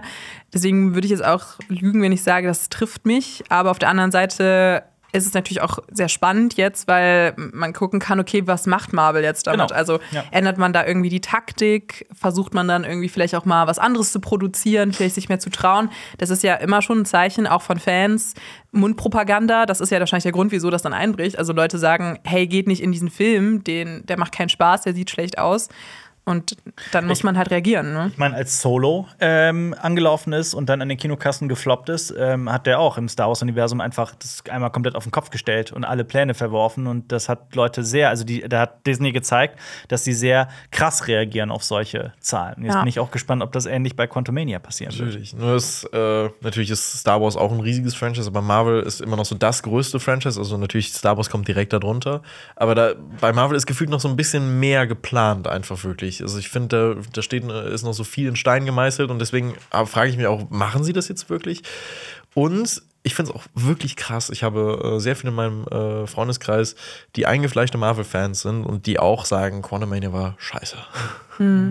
Ja, ich meine, ich glaube, ich habe auch einige Stimmen gehört, die dann auch sich auf den Film gefreut haben und dann eher gesagt haben, äh, dass der denen nichts gebracht hat, dass er sich wie so eine Kopie von letztendlich Star Wars angefühlt hat. Da haben wir ja schon auch mal ein bisschen drüber geredet, glaube ich, in einem Podcast, oder? Wir hatten da schon mal, oder du in deiner Kritik. Ich habe eine ganze Kritik dazu gemacht. ja, ähm, aber ich verstehe auch, dass Find man den dieses Film einfach nicht gut am Ende des Tages, aber sehr, ja, ja. ja. aber dass man zum Beispiel als Fan auch dieses Franchise ja nicht ähm, ja, scheitern sehen möchte, das kann ich auch total nachvollziehen. Mhm. Aber Also- auf der anderen Seite, wenn man sich so irgendwie die, die Diskussion online ansieht oder die, äh, den Audience Score auf Rotten Tomatoes oder sowas, gibt der schon sehr, sehr vielen Menschen auch irgendwie äh, Unterhaltung und macht denen auch Spaß. Ähm, ich hatte das Gefühl, dass zum Beispiel ein Eternals oder so deutlich schlechter ankommt bei der breiten Masse. Aber ich weiß nicht, ob das nur so anekdotisch so einfach nur mein Gefühl ist. Ich fand zum Beispiel Eternals auch tatsächlich noch schlechter. Mhm. ich muss sagen, ich fand Eternals auch schlechter. Ein schlechter- Obwohl ein Kit schlechter als- Harington mitspielt. Schlechter als Quantumania ist Eternals auf gar keinen Fall. Doch, doch. Also technisch auf gar keinen Fall. Also, ich technisch willst du mich jetzt Also ich Nee, finde wir reden, also ich habe du Technik hast du gerade gesagt. technisch, technisch also also Aber ich finde, Eternals nimmt sich viel zu ernst. Das ist mein größtes Problem mit Eternals. Dass Und es sich so unheimlich bierernst nimmt. Und äh, dass eben das Quantumania immerhin weiß, dass das einfach albern ist und Genau, ich finde auch dieser Ton war ein anderer bei Ja. Eternals. Also das fand ich war für mich auch eine hanebüchene Geschichte, die da auch von vorn bis hin keinen Sinn gemacht hat. Viel zu viele Figuren, die auch null eingeführt wurden. Also das typische Suicide Squad Problem. Ja. Und dann weiß bis ich in die nicht. letzten zehn Minuten des Films noch Exposition vorkam und erklärt Ja. wurde und erklärt wurde und erklärt wurde und dann auch noch halt fast wie lang war Eternals? Drei Stunden? Mhm. Aber ich finde trotzdem, also, also ich will. die ich, Post-Credit-Szene bei Eternals. Harry Also. Styles. ähm, ich finde, also ich will um Gottes Willen hier nicht Eternals verteidigen, ich finde den maximal okay. Übrigens 2 Stunden 36, sorry. 2 Stunden 36. Aber lang. ich finde, Ant-Man fühlt sich auch ewig lang an. So, und Ant-Man versucht halt irgendwie noch mehr Unterhaltung reinzupacken und hat nicht den Anspruch, glaube ich, den Eternals haben wollte. Aber ich finde trotzdem, ich finde Ant-Man ist, also ich finde Ant-Man ist ein Haufen Scheiße. Also manchmal würdest, ist du, würdest du sagen, also ich finde diese Diskussion erstmal herrlich, dass wir darüber sprechen, was der schlechteste Marvel-Film ist. Aber das ist, ne, also haben wir irgendeinen Ja. dritten vergessen? Ich finde, die beiden streiten sich bei mir um den letzten wollte Platz. sagen, was Captain. Marvel wahrscheinlich ist, aber ich finde Captain Marvel war. Captain Ich Marvel finde ist Captain gar Marvel nicht besser so schlecht. als Und Captain Marvel auch Ja. gut. Ich finde Captain Marvel nicht gut, ne? Ah, Oder nicht gut, aber, also. aber ich, ich finde, der ist trotzdem noch Klassen über diesen anderen beiden Ich muss Filmen. sagen, Black Widow habe ich zum Beispiel nicht gesehen. Black Widow fand ich okay. ist okay. Ist War okay. okay. Florence. Pugh, also. Florence Pugh rettet halt, also wirklich. Also David ich, Harbour mag ich eigentlich auch. ja, deswegen, also ich finde Ja. da diese, diese Dynamik ist super und ich freue mich Okay. deswegen auf Thunderbolts. Hm, okay. Ähm, aber klar. Ja gut, aber dann, also wirklich die diese beiden? beiden? also ich muss sagen, das wären für mich meine schlechtesten Marvel-Filme, die ich in den letzten Jahren gesehen habe. Ähm, Also für mich ist selbst so ein ja- Tor 2 noch drüber. ja, stimmt. Ja, auf jeden Black Fall. Panther mochtest du Oh, ja auch oh, nicht so. wir haben den zweiten Black Panther, Genau, ja, aber den fand ich ja auch besser. wir haben. Thor Love and Thunder vergessen. Ich Nee, mag ich finde Love den, auch, ich find den auch deutlich besser als ein Quantumania. Also, okay, La La Love and Thunder hat halt Christian Bale verschenkt. Love and Genau. Thunder sah auch nicht gut aus. Love and Thunder war drüber. Der war, aber trotzdem irgendwo noch hatte man Spaß. finde, Genau, aber ich ja, finde auch. ja. Ich, Ja. so, der, ist, der ist bei mir so in, mit der Zeit auch immer besser geworden, Love Thunder, muss Ich weiß ich anfangs so kompletter Hass Ja, und ich ich habe ich hab, ich hab gerade gedacht, ich krieg jetzt immerhin von dir noch Unterstützung, Ja, aber jetzt also, bist du so, obwohl- ich find, liebe den. Nee, ich liebe den, würde ich nicht sagen. Also, der ist immer noch schlecht und der hat mich sehr viel genervt. Aber Christian Bale, also ich habe mir nochmal die Szenen angeguckt und er als Gott, der Gotterschlechter, das war für mich einer der besten so Bösewichte. Und ah, das war schon so auch. gut. Und die Szene mit den Kindern, das war süß. Also, aber gut, ne, jetzt driften wir, glaube ich, ab. Okay, ähm, Endet der Marvel-Siegeszug? Weiß ich nicht. Ich habe das Gefühl, er, er endet schon eine Weile. Ähm, Ja. Ja. Ja. Mal ich finde. Zenit ist längst überschritten. Ähm, Endgame wäre das perfekte Ende gewesen, dass man, also dann hätte man auch, finde ich, sagen können, Marvel, das MCU wäre ein richtig gutes Franchise gewesen. Und es zieht sich jetzt für mich immer mit mehr mit unnötiger, unnötiger Beitrag. Es gibt zwischendurch immer natürlich echt ein paar gute Projekte. Ich, ich, ich bin Vertre äh, ein guter Vertreter von, von Moon Knight. Ich mag, ich mag das. Ich finde, Wonder Vision ist eine perfekte Serie. Na, perfekt jetzt auch nicht, aber es ist eine sehr gute Serie. Und äh, es gibt einzelne Sachen, auf die ich mich auch freue, zum Beispiel Guardians of the Galaxy 3, aber das hat ja auch ein bisschen funktioniert, hat losgelöst von dem Ganzen. Also ja, ich definitiv. hoffe, irgendwann ist es vorbei. Ja, damit ist die, sind viele, viel mehr Menschen da, wo ich bereits bei Phase 1 war, aber das äh, lasse Oh. ich jetzt mal so Oh. ganz, ganz äh, äh, un unkommentiert mal da stehen. Okay. Okay. Was noch nicht vorbei ist, ist dieser Podcast. Ich habe auch ein paar äh, Film. Filmstarts mitgebracht. Ähm, also wir 3. haben, genau, Creed 3 ist die Nummer 1. Also Wollen wir haben eben mal schon drüber reden? geredet. Worum geht's in Creed 3? Alpha, erzähl mal. Ähm, genau, Boxfilm über Adonis Creed, äh, der, der Weltmeister ist und auf einen alten Jugendfreund trifft. Genau. Das brauchst du jetzt nicht nochmal zu erzählen. Das brauche ich nicht nochmal zu erzählen. Kannst du mal kurz irgend noch mal einen Rocky Crash Kurs? Also ich will, bitte ger ich will, ich will gerne Wir haben schon genug über Creed Ja, geredet. ja. Ähm, was noch startet, ist Sonne und Beton. Da haben wir auch ein bisschen eben was angerissen. Es ist ja der Film auf dem gleichnamigen Bestseller von Felix Lobrecht basiert der und es geht einfach um ein paar Jungs, die dringend Geld brauchen und dafür Schuhcomputer klauen wollen und es ist ein bisschen autobiografisch von Felix Lobrecht selbst. Und den haben wir zum Beispiel auch auf der Berlinale gesehen, oder Lenny? Ja, den haben wir da gesehen und äh, wir waren leider nicht in der Vorstellung, wo Felix Lobrecht auch da gewesen ist, sondern wir hatten eine Presseverführung gesehen. Aber ich muss wirklich sagen, ich hab, wir haben damals ja auch hier im Büro äh, diesen Trailer gesehen und der sah, er sah wirklich schlimm aus. Also ich hatte mir wirklich, ich hatte wirklich das Schlimmste erwartet von diesem Film, vor allem weil das Color Grading auch echt nicht gut aussah. Wir haben hier gesagt, das sah so ein bisschen aus wie Fuck You Goethe. Ähm, und ich finde, Jetzt kommt ein Aber, ne? Jetzt kommt, nee, nee, ja, also jetzt, jetzt kommt dieses Aber. Im Film finde ich das Grading richtig gut. Also ich finde, die haben das richtig gut umgesetzt, weil das Ganze spielt im Sommer, an so äh, heißen Sommertagen. Und ich finde, das Das kommt ist so eine Coming-of-Age-Sommergeschichte. Richtig. Und ich, ja. und, ich find, und ich finde, das äh, passt perfekt zusammen mit der Kamera, mit diesem Grading. Es ist richtig toll. Ich finde, es ist eine richtig schöne Milieustudie über diese Gropiusstadt. Mhm. Und die Jugenddarsteller, die hast du ja auch nochmal betont. Genau, die finde ich auch- Laiendarsteller. Also die Ja. waren richtig gut. Und das ist ganz cool. Wir haben die ja auch auf der Pressekonferenz kennengelernt und äh, die waren alle extrem sympathisch und die haben auch erzählt, wie sie diesen Castingprozess involviert waren und auch alle, ähm, ja, teilweise sogar auch aus Gropiusstadt kommen oder auch aus Kreuzberg und sowas. Und ähm, das war, hat dann eine Authentizität mit reingebracht, finde ich, die auch auf den Film gewirkt hat. Und der Regisseur ist ja David oder David Wendt, den kennt man ja, er ist wieder da, Feuchtgebiete. Ich fand nämlich, das klang so ein bisschen wie Er ist wieder da gerade, weil auch der Film ja diese authentischen Szenen hat. Und ich fand den Film Er ist wieder da auch überraschend gut, muss Mhm. ich ehrlich gesagt sagen. Ja, also ich, ich bin äh, auch also ein Fan von Feuchtgebiete. Das ist ja auch so ein Film, finde ich, den man so als, ich weiß nicht, so deutsche Filmlandschaft, irgendwann mal ist man auf diesen Film gestoßen. Den nie gesehen. Ah, okay. Ja. Ja, Man, ja. denkt, man denkt erstmal so bei diesem Feuchtgebiet, oh, das kann ja nichts sein. Irgendwie so habe hab, hab ich damals so, Ja. "Hä, das ist äh, nichts, aber der ist überraschend gut. Ja, finde ich auch. Also der hat einen Platz in meinem Herzen. Den haben wir damals in äh, der Schule ge- gesehen. ähm, er ist wieder da, leider nicht. Aber naja, auf jeden Fall, für mich war wirklich der Hauptpunkt, in diesen Film zu gehen, also wirklich so diese Darsteller, die alle einen tollen Job machen. Ähm, für mich waren ein paar Szenen vom Stil her vielleicht so zu kopiert, so von so MTV-Ästhetik oder auch vielleicht so ein bisschen so Spike Lee-mäßig. Also so ein paar ähm, Einstellungen waren mir ein bisschen zu aufgesetzt. Aber ich fand trotzdem, ähm, dass auch allein die Sprache und der Habitus von so diesen Jugendlichen aus dieser Zeit von 2003 ist extrem gut auf die Leinwand gebracht worden. Und für mich hat das was was wie so eine Zeitreise eigentlich. Ähm, und es gibt eine coole Cameo von Felix Lobrecht. also, aber nicht von Tommy Schmidt. Nicht, leider nicht von Tommy Er Schmidt. hat, er hat, das hat er, in einem, hat er bei irgendeiner Vorführung gesagt, Tommy Schmidt sieht auch einfach nicht aus, als ob er da in Gropius Gropius rein, reinpassen würde. Sorry, deswegen Ja, ja. können wir den da nicht reinpacken. Genau. Berechtigter Einwand. Berechtigter Einwand. Ganz, ganz ähm, diametral gegenüber diesem Film steht Tar. Der kommt nämlich auch in die Kinos. Das ist ja das Biopic über die Komponistin Lydia Tarr. Das ist Chefdirigentin eines großen deutschen Orchesters. Ähm, und das wird verkörpert, oder sie, die Figur wird verkörpert von Kate Blanchett. Und genau den Film. Ich habe den noch nicht gesehen, obwohl ich neugierig auf den bin. Kurze Frage, also diese Lydia Tarr, versteht, die gibt es ja nicht wirklich. Verstehe ich das ja. richtig, dass dieser Film so ein bisschen äh, inszeniert wird wie ein Biopic, ohne wirklich ein echtes Biopic zu sein? Kann man das so sagen? Es ist schon eher wirklich Drama, als dass es irgendwie noch, noch ganz viele Lebensbewegpunkte ähm, abgrast. Also es ist halt wirklich diese, diese Situation, in der sie sich befindet, in der sie fragwürdige Entscheidungen trifft, in der sie äh, von einem Skandal in den nächsten äh, rein Anti-Heldin, reinstößt. so ja, so ja, eigentlich ist sie ist schon relativ viel Anti. Also sehr so unsympathisch eigentlich. Also beim Ja. Schauen, ich glaube, die wenigsten identifizieren sich mit ihr. Richtig. Und es geht dabei auch viel um Cancel Culture. Halt, wie sie gecancelt wird. Und das funktioniert stellenweise richtig gut.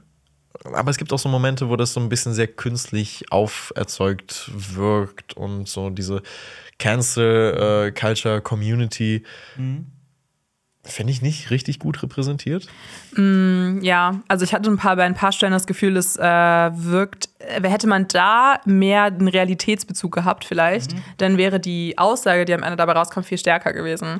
Aber ansonsten fand ich den Film sehr, sehr spannend, eben weil er dieses aktuelle, moderne Thema eigentlich aufgreift und daraus finde ich am Ende so, man geht aber raus und hat das Gefühl, es wurde keine richtige Aussage getroffen und es lässt obwohl das so ein krass politisches Thema ist, das Ganze für mich, für meinen Geschmack zu offen. Trotzdem ist es aber ein Film, der äh, das sehr gut einfängt, finde ich, auch äh, wie Personen, die sehr, sehr viel Prestige haben, die sehr viele Privilegien haben, die sehr reich sind, von einem Tag auf den anderen ähm, ja, gecancelt werden können. Und was, wie wir uns dann dazu positionieren, glaube ich, als Zuschauer oder Zuschauerin, das lässt er uns eben offen. Und ich glaube, das kann man gut oder schlecht finden. Ähm, aber ich finde trotzdem, dass der Film sehenswert ist. Einfach, wenn man sich mal mit diesem Thema befassen sollte. Und weil ich das voll spannend fand, mal in diese Welt, diese der Dirigenten in Berlin, die alle in ihren so sterilen, ja. genau, so, so Wohnungen sitzen und Mhm. die so, ein- so, ein- sie ist so ein Genius, die irgendwie wirklich so Beethoven bis ganz, ganz viele Namen, die ich nicht kenne, so äh, droppt während dieses Films und auch diese Sprache Tupac alleine. Shakur. Genau, und Tupac Shakur, der äh, krasseste Komponist der Welt. Jürgen Ähm, Milski. Genau. Und äh, das ist so spannend, weil man da überhaupt ja niemals mit in Verbindung gekommen ist. Also, äh, und das fand ich total cool an dem Film. Und ja, sie Wie ist Kate Blanchett? Großartig. großartig. Also wirklich, ich finde, sie ist Lydia Tarr. Also ich finde so, dass ich habe das Gefühl auch so, sie, äh, ich kann nicht mehr die Figur von der Schauspielerin trennen. Ähm, vor allem, weil sie da, also sie, ihre Rolle wirkt so ausgeklügelt und äh, differenziert. Also es ist eben nicht ein Klischee oder sowas. Ähm, und ja, das schaffen nur sehr, sehr wenige Filme. Habt ihr mal die Klavierspielerin von Michael Haneke gesehen? Ja. Den ja. Film kann ich in dem Zusammenhang halt nur empfehlen. Ich meine, der hat jetzt schon über 20 Jahre auf dem Buckel, ist von 2001. Äh, nichtsdestotrotz mehr als sehenswert. Da geht es ja auch Ja. um eine, also geht's um eine Klavierlehrerin, die aber auch an so einem ich weiß jetzt nicht wo, aber in so einem, ne, in irgendeinem Mhm. Ja. sehr, sehr großen äh, Kontext spielt und lehrt und aber äh, also sehr, sehr krasse äh, psychische Probleme hat Mhm. und auch im Alter von 30 Jahren noch in einem Bett zusammen mit ihrer Mutter schläft und alles nur mit Handschuhen und so weiter berühren kann. Also so eine Geschichte ist das. Ähm, sehr empfehlenswert. Ja, ich finde auch, das hat so ein bisschen auch was davon, von die Klavierspielerin oder auch Black Swan. Ich finde so diese ähm, sehr kranke, so äh, übertriebene, ne, so, so Kunstszene oder so Musikszene, die dann äh, krass so elitär auch ist. Ich weiß nicht, das finde ich schon faszinierend auf eine Art und Weise, aber auch total unnahbar. Also man geht jetzt nicht in den Film rein und denkt sich so, ah ja, das äh, Lydia Tarr, mit der könnte ich mal ein Bier trinken. Also Und es gibt eine Szene, in der sie auf Deutsch ein äh, Kind zu Sau macht. Und äh, es ist, also sie, weiß ich, was sagt sie nochmal? Ähm, oh Gott, irgendwas mit äh, ich komm dich holen oder Ja, so? genau, also Oder, wirklich, also ja, aber ja. halt auch, ja, also, also Beängstigend. ja, sehr beängstigend. Also in der, in der Szene spricht sie ja Deutsch und das ist so, oh mein Gott, Und Nina Hoss spielt ja zum Beispiel auch mit, ja, Ja, die äh, Genau. ich ja sehr schätze. spielt die Partnerin von ihr und äh, die, die ist auch super. Also, Sehr viel, sehr viel Deutschland, nehme ich mal an. ja, sehr viel Genau, es Deutsch. spielt eben in Berlin. Also Ja. es wird auch Deutsch gesprochen und sie kann auch überraschend gut Deutsch, Ja. Kate Blanchett. Ähm, ja, also ich finde, ich, ich, mich hat der Film echt überrascht. Und ich glaube, wir haben ihn gesehen am selben Tag, wie wir Quantumania gesehen haben. Und das war krass, weil die äh, Spielzeit von Tar ist ähnlich lang. Ja. Oder vielleicht sogar noch ein bisschen länger. Da ist noch länger. Tar ist noch länger als Quantumania und der hat sich so kurz angefühlt. Ja. Und ich finde, das ist immer ein gutes Zeichen Ja, äh, bei so einem Film. So ist es auch bei dem Film Project Wolf Hunting, denn da stelle ich direkt die Frage: Mögt ihr Blut Ja. auf der Leinwand? Dann haben wir den Film für euch, einen Horror-Action-Film aus Südkorea. Da geht es um eine Gruppe von Schwerverbrechern, die von den Philippinen auf dem Seeweg nach Südkorea befördert wird. Aber unter die Polizisten, die diese Gefangenen bewachen, haben sich auch ein paar Maulwürfe gemischt. Und es findet ein blutiger Aufstand statt. Viva la Revolution. Ich glaube, wir haben alle den Film auf dem äh, Fantasy Filmfest auf den White Nights verpasst. Ähm, der Film soll extrem blutig sein. Also so wirklich so, so extrem blutig. So Kategorie der blutigste Film, den du je gesehen hast. ist, war, das nicht, war das nicht schon äh, le- le- letztes, äh, letztes Jahr mit ähm, hier, oh Gott, wie hieß er nochmal? Äh, mit The Sadness meinst Genau, du? The Sadness. Genau. Der soll angeblich so noch mal so eine Schippe draufwerfen. Noch eine Wobei Schippe. The Sadness auch nicht der gorigste Film ist, den ich fand je gesehen habe, aber der ist, er ist ja schon ein bisschen heftiger. Der ist schon heftiger Ja. auf jeden Fall, um Gottes Willen. Aber geht es dann auch da immer um so die Verletzung oder geht es um die Masse an Blut? Weil da würde ich halt immer sagen, The Shining ist der blutigste Film, den ich je gesehen habe. ja, das, äh, okay, ich, das ich glaube, den Rekord bisher hielt Brain Dead von Peter Jackson, der Zombie-Film, der ähm, mit der berühmten immer noch Rasenmäher-Szene. indiziert ist und äh, Ist er immer noch indiziert? ja, in weil, Deutschland? weil ich, also ich habe ich hab so oft versucht, an den ranzukommen. Ach, du hast ihn noch gar nicht gesehen? noch gar nicht. Das ist ein 10 von 10 Film. Ich liebe den über alles. Der ist großartig. Das ist auch der einzige ist so alte, witzig. Frühe Horrorfilm von Peter Jackson, den ich mal geguckt habe. Aber auch, also ja. Die anderen kann gucken, ich wo du auch empfehlen. gucken- also Bad. Taste und Meet the Feebles sind auch sehr gut. Wobei die sich so ein bisschen ziehen. Brain Dead ist einfach nur großartig. aber ich finde aber ich Brain finde es halt voll cool, weil er, hat so diese Filme und dann kommen Dead. Und halt dann kommt Herr der Ringe. ja. richtig und was so komplett äh, auch was anderes Ja. und jetzt macht er halt Dokumentationen und äh, Ja. es ist krass, was dieser Mann Die für Filmografie von, von Peter Jackson ist super spannend. Ich finde halt ja. auch ihn extrem spannend, weil er hat so viele Interessen und ich habe das Gefühl, er macht auch immer das, worauf er Bock hat. Ja, das ist cool. Ja. Total. Ich kann auch, äh, der hat auch einen früheren Film namens äh, Forgotten Silver. Das ist so eine Mockumentary, die 50 Minuten lang ist oder so. Mhm. Äh, die ist großartig. Die ist sehr, sehr, sehr toll, weil es da auch um äh, die frühe Filmgeschichte geht und so. Und da geht es nämlich um, einen, um eine Frau, die ähm, äh, wobei, das ist, das ist eigentlich ein Dokumentarfilm. Da geht es um eine Frau, die ein, ich überlege, wie ich euch das, das erzähle, ohne irgendwie den Film zu spoilern oder sowas. Es geht um eine Frau. Es geht um eine Frau, gut. die in, in, der, in, der, in, dem, in, im Schuppen von ihrem verstorbenen Ehemann so eine Kiste findet mit Filmrollen. Die, äh, Das könnte jetzt in ganz, ganz viele Richtungen gehen. Nein, nein, nein, Himmels Willen, Oh nichts Gott. Pornöses. Okay. Aber es geht um die, den wahrscheinlich ersten Flug, der je stattgefunden hat. Ah. Noch vor den Gebrüdern Wright. Ach, krass. Super spannender Film. Ich will jetzt nicht zu viel verraten. Okay. Guck den. Okay, nur alles klar. Ich bin gespannt. Und ich finde, es wird immer King Kong vergessen in seiner Ja, auf jeden Filmografie. Fall, ja. Mhm. Und King Kong, äh, die Frage ist, äh, kriegen wir in 100 Jahren einen Menschen herangezüchtet, der gegen, King- der gegen King Kong gewinnen kann? Nice. Ja. Und They Shall Not Grow Old auch. einer Haben wir schon. besten Ralf Möller. He Schriftsteller. ja, Migi. okay, ja. Äh, Heavenly Creatures ist auch noch äh, sehr gut von ihm. Ja. So. Jetzt listen wir einfach nur noch gesehen, Peter. Jackson-Filme nett. auf. Ja. Ähm, Erzählt mal, ihr wart auf der Berlinale. Ja. Machen wir das Fass auf, das große Fass. Oh, dafür, ich habe was mitgebracht hier- dafür. Kurz zu halten. du Oh, hast was mitgebracht? Ich hab, also ich habe, ich habe. Also ich, ich werde jetzt. Also, oh nein. Oh Gott. also wir haben, ähm, Gott. wir haben bei der Berlinale eine Bauchtasche bekommen. Oh nein. So, das ist jetzt okay, also ihr müsst dazu wissen, ich habe mich mit Lenny und Marc, also das ist äh, auch noch jemand hier vom Cinema Strikes Back Team, der mitgefahren ist, gestritten, beziehungsweise wir haben halt diese ba schöne Bauchtasche bekommen und ich habe gesagt, dass ich die nicht mitnehmen werde, weil ich die wahrscheinlich nie anziehen werde, weil ich meine, also ist streitbar, ob das jetzt so äh, fashionable ist, aber äh, Lenny hat beteuert, er wird sie anziehen und ja, er hat sich dran gehalten. Für alle, die gerade nur zuhören, das ist eine knallrote, wie, nennen, wie heißen die Bauchtasche? Ja, das ist Ja, eine ja, das ist Bauchtasche. so also ein, eine ja, Bauchtasche, Bauchtasche. mit einem, ja, mit so einem, mit, dem, mit der. Kontur eines Bären vorne drauf. RBB sehe ich da, was natürlich, schön ist. Ja, Und, äh, ja, dass sehr rot-weiß. es, ist, es ist sehr rot-weiß. Ja, aber ich finde es gut, dass du auch dich getraut hast, das mit jeglicher Farbe, also hast dich sehr neutral heute angezogen. es funktioniert. Sobald du irgendeine andere Farbe anhast, ist es natürlich ein bisschen Augenkrebs. funktioniert. Also, this is the drip. Mhm. ja, und äh, ja, die, diese. Äh, Nee, sagt mal, warum sollte man sich äh, für die Berlinale interessieren und ist es nicht einfach so ein Filmfestival wie jedes andere auch? Was ist, was, was ist die Berlinale? Also zunächst kriegt man halt coole Bauchtaschen. Das ähm, ist ein Argument. offenkundig. und die Berlinale ist halt das internationale Filmfestival in Berlin und das ist eben neben Cannes oder Venedig eines der größten Filmfestivals überhaupt weltweit, würde ich sagen. Und auch eine der wichtigsten Orte, wo Film stattfindet. Ähm, und da wird jährlich eben der goldene Bär verliehen oder der silberne Bär oder der gläserne Bär. Also es gibt unterschiedliche Bären. Der kupferne Bär. Genau, ähm, Ach, deswegen magst du die Berlinale, wegen den Bären. Genau, ich mag die Berlinale wegen den Bären. Und ja, also es war eine mega spannende Zeit. Also es ist total cool, dass wir da da sein durften, also auch als Presse akkreditiert zu sein. Und ähm, dann kannst du dort vor Ort eben auf Presseverführung gehen. Es gibt meistens QAs mit den Regisseurinnen und Regisseuren danach, ähm, aber auch Pressekonferenzen. Das findet alles an dem Potsdamer Platz in Berlin statt, der eigentlich ein bisschen hässlich ist, muss ich sagen, jetzt als Fazit. Ich habe mich gefragt, wieso dieser Platz ausgewählt wurde, um dort die Berlinale stattfinden zu lassen. Ich weiß es nicht, ähm, aber es war auch sehr trubelig. Wie fandest du es, Lenny? Trubelig. Ja, es ist, also ich hatte das Gefühl, alle Menschen haben geschrien, Kristen, Kristen. Oh mein Gott, ja. Adrian, Adrian, also Adrian Brody, Kristen Stewart. Du wusstest immer, wann eine prominente Person äh, den roten Teppich abgelaufen ist, weil einfach alle Leute geschrien haben und Ja. man mit Autogramm da stand. Aber ich habe gerade mal nachgeguckt, weil ich mich gerade gewundert habe. Ist das ja eigentlich ein lustiger Zufall, dass äh, das äh, Wappen der Stadt Berlin ein Bär ist, der Berliner Bär?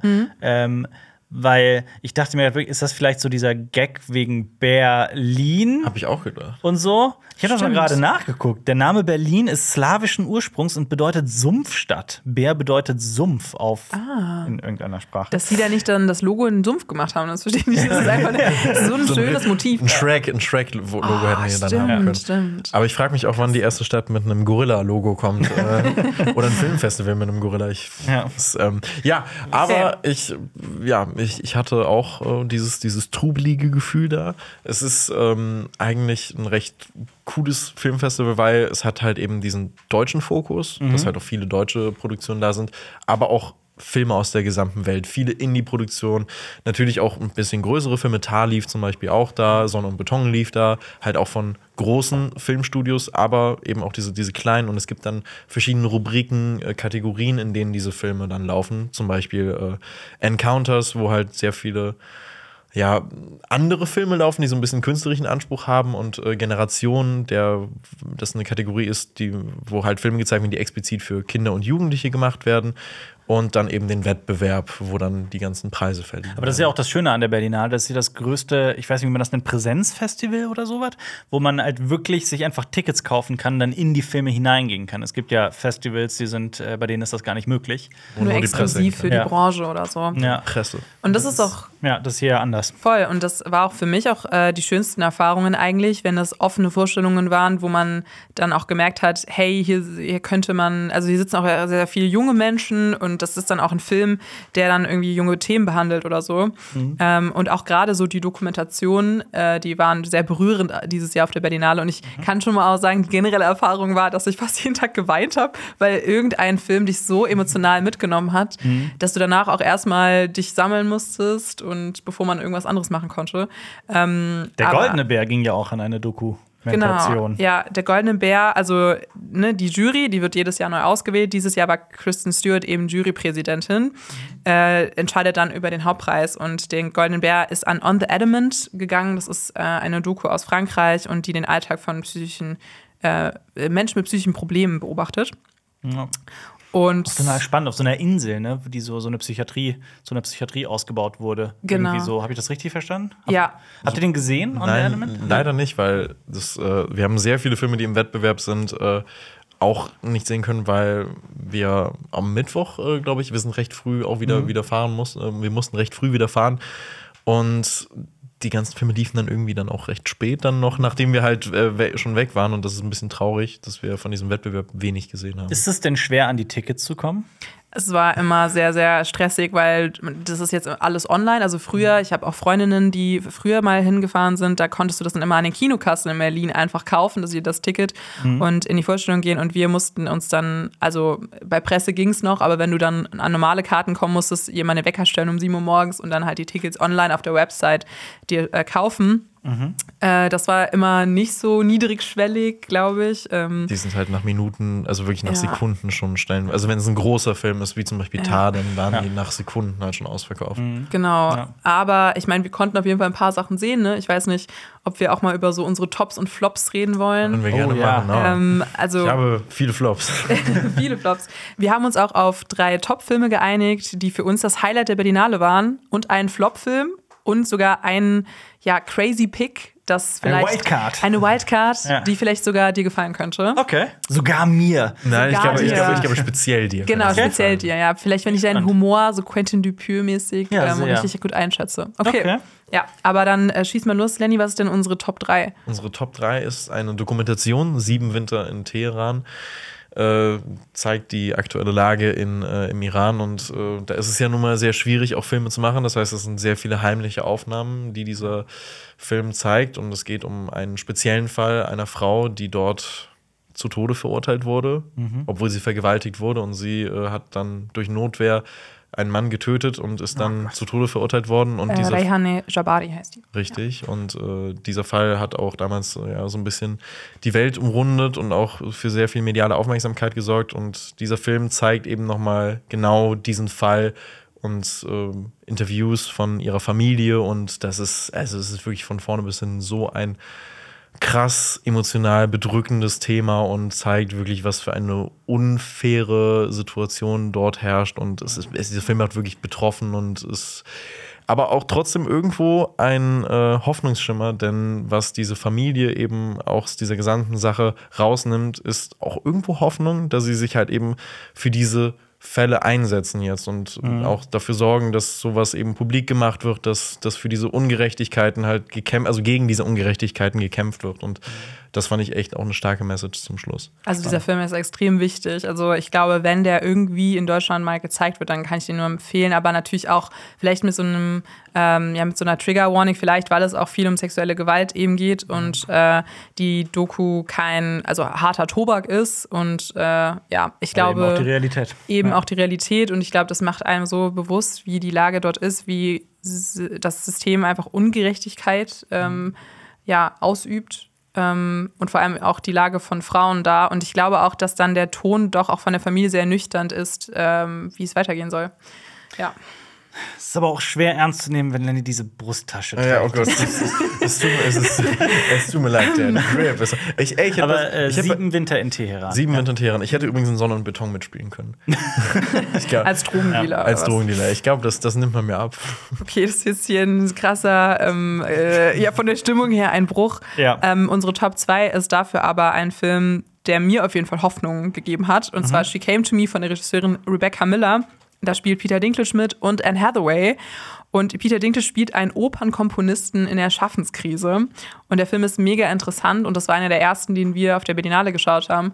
Und der hat mich so berührt. Und ich weiß, viele werden ihn vielleicht kitschig finden, weil es geht viel um Zufälle im Leben und dass man sich begegnet und äh, ja, dass man was für andere Menschen tut. Also so viel so um so Nächstenliebe. Ähm, Obwohl der Film eigentlich so sehr hoffnungslos anfängt, weil eben Peter Dinklages Figur eigentlich in einer Depression ist und äh, so eine Art Kreativitätsloch auch hat, äh, was seinen Job angeht. Aber also klar, er wird an, an einigen Stellen auch ein bisschen überzeichnet, gerade was die Figur von Anne Hathaway angeht. Da waren wir auch irgendwann raus, äh, dass wir so dachten, okay, das ähm, ist jetzt so sehr überzogen. Aber insgesamt ähm, war das ein Film, wo ich auch wirklich äh, berührt war auf so eine positive Art und Weise. Und ja, also ich glaube, der kommt sogar ähm, irgendwann jetzt im April in die Kinos. Ich bin mir aber nicht sicher. Ich schaue es direkt nach. Schau, She- schau's mal nach. She Came to Me. Ist durch und durch ein Feelgood-Film. Also Ja. ich finde den, der ist toll. Und es gibt da eine Figur, mit der ich sehr, äh, mit der ich sehr relate, weil äh, sie ist Romance addicted und äh, sie hat auch von, sie hat von ihrer, äh, von ihrer Therapeutin auch also ein Jahr Rom-Com-Verbot ähm, auf, aufgedrückt Ja, bekommen. Und ich genau. glaube, ich müsste das auch mal machen. Also ich glaube, der Filmstart in Deutschland steht noch nicht fest. Okay, alles wenn ich klar. das richtig verstanden habe. Na Lass- gut. Lass, mich das ist gar nicht so einfach zu sagen. Äh, genau, weil hier steht 16. Februar theoretisch, aber das war halt der Eröffnungsfilm, Ah ja, der Eröffnungsfilm der Berlinale. Und ich glaube, der hat noch gar keinen deutschen Filmstart. Okay, na gut. Okay. Dann äh, lass uns doch über unsere Top 1 reden. Richtig. Unbedingt. So ich? Ja, gerne. Okay, äh, das ist der Film Femme, ein äh, britischer Film, also ein britisches Drama über einen queeren Fam wie, wie Familie Fam? Fam? F-E-M-M-E. Also wie die Frau äh, auf Französisch. Fam? Ich glaube, es ist Ja, das nee, komm, ey, ich, ich, ich, ich, habe so oft im Podcast mir hier schon leid. gezeigt, dass mein Französisch wirklich nicht existent ist. Also Nee, weil es heißt auch Femme fatale, also deswegen würde ich, glaube ich, Femme. Egal, völlig egal. Na, ich wollte nur wissen, ob es nicht, es hätte ja auch Fam sein können, vor allem wenn So, der ja. aus England kommt, Ja, wie okay. F-A-M. Nee, nee, nee. Tut mir wir leid. reden über den Film Ich wollte gar nicht F-E-M-M-E. klugscheißen, es tut mir leid. Alles Gut, nein, alles gut, nein, alles gut. Also ich meine, ich meine, ich meine, wenn man, also ich meine, wenn ich es falsch gesagt habe, dann muss man es ja auch korrigieren. Ne? Also ähm, ja, aber dieser Film, Nanny? Sorry, ist gefragt. Sorry, ja. Mann, wir können hier nicht wieder so ein Instagram-Reel machen, wo ich keine Ahnung von Sprachen habe. Das ist Ich kann ja selber nicht mal Französisch. Mord. Ruf mal. Ich, ich hatte auch Latein, deswegen. Und Alba hatte nur Altgriechisch. Also. Und Latein, ja. Wahnsinn. Oh, Ich hatte okay. Spanisch und davon ist nichts mehr hängen geblieben. Oh, que pasa? Nee, ich werde ich ich ich ich ich nichts mehr hier auf wird zu- Spanisch das ist sagen. jetzt schon zu cringe. Ja. Okay, also, das ist ein britisches Drama über einen queeren Drag-Artist, der Mhm. mit Queerfeindlichkeit konfrontiert wird und von einem Mann auf der Straße zusammengeschlagen wird. Und irgendwann fängt er aber mit diesem Mann dann später eine heimliche Beziehung an. Weil dieser Mann erkennt ihn dann äh, abseits von seinem Drag-Kostüm auch gar nicht mehr. Und das Ganze ist so ein bisschen eine sehr toxische Beziehung. Das schaukelt sich auch äh, total auf und bis zu einem Klimax, der wirklich krass ist. Und ich finde diesen Film unfassbar gut. Also es ist äh, mit George McKay spielt halt diesen, diesen Mann, äh, der ihn auf der Straße zusammengeschlagen hat und Ja. Der hat zum Beispiel 1917 mitgespielt, falls der Name jetzt euch nicht sagt. Also ja, ähm, und der, der Film ist wirklich, der ist auch so beklemmend, so gut gespielt und auch von äh, queeren Regisseuren gemacht worden. Und deswegen ist diese Szene auch sehr gut repräsentiert, finde ich. Also selten habe ich das so gut gesehen und ich finde ihn toll.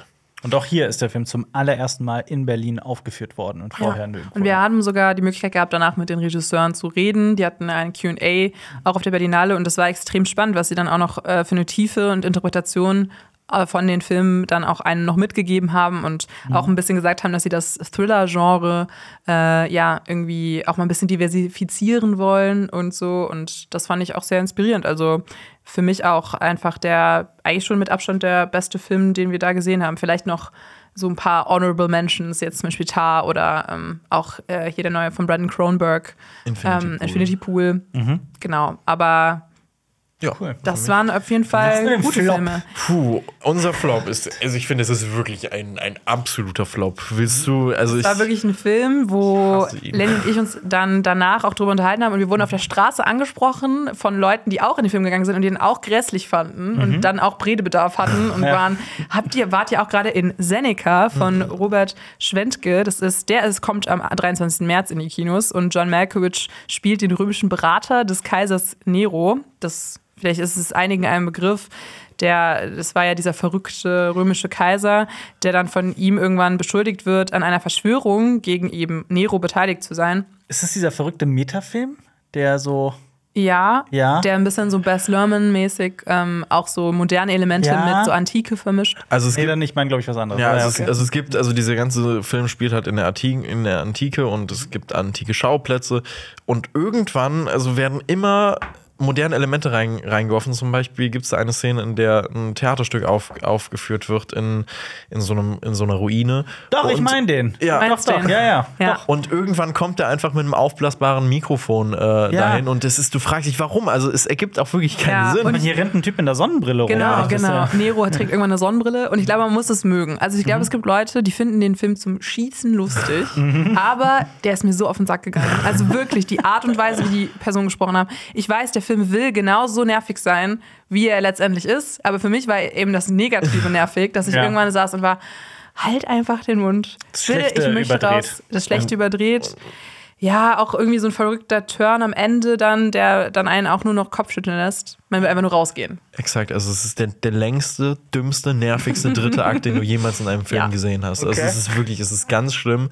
Und wenn man sich Robert Schwenkes äh, Filmografie mal anschaut, der hat ja der Hauptmann gemacht, was ja eigentlich Mhm. ein richtig guter Film ist, aber der hat ja auch Snake Eyes, G.I. Joe Ori Origins gemacht und R.I.P.D., diesen Oh Film ja. mit äh, Ryan Reynolds und Jeff Bridges. Ja, also ja, Seneca Ja. nicht schauen, bitte. Ich meine, da spielt sogar der Hauptdarsteller von Dark mit. Also es ist ja auch eine große deutsche Repräsentation im Film selber gewesen. Und am Anfang war man auch, finde ich persönlich, noch irgendwie äh, reingezogen in diesen Film, weil ich dachte, okay, spannend, spannendes Experiment mal. Ähm, so ein bisschen fühlt sich an wie Best Lermans Romeo und Juliet eigentlich, fand ich. Aber ja, ich weiß nicht, am Ende bin ich wirklich fast aus dem Film rausgegangen.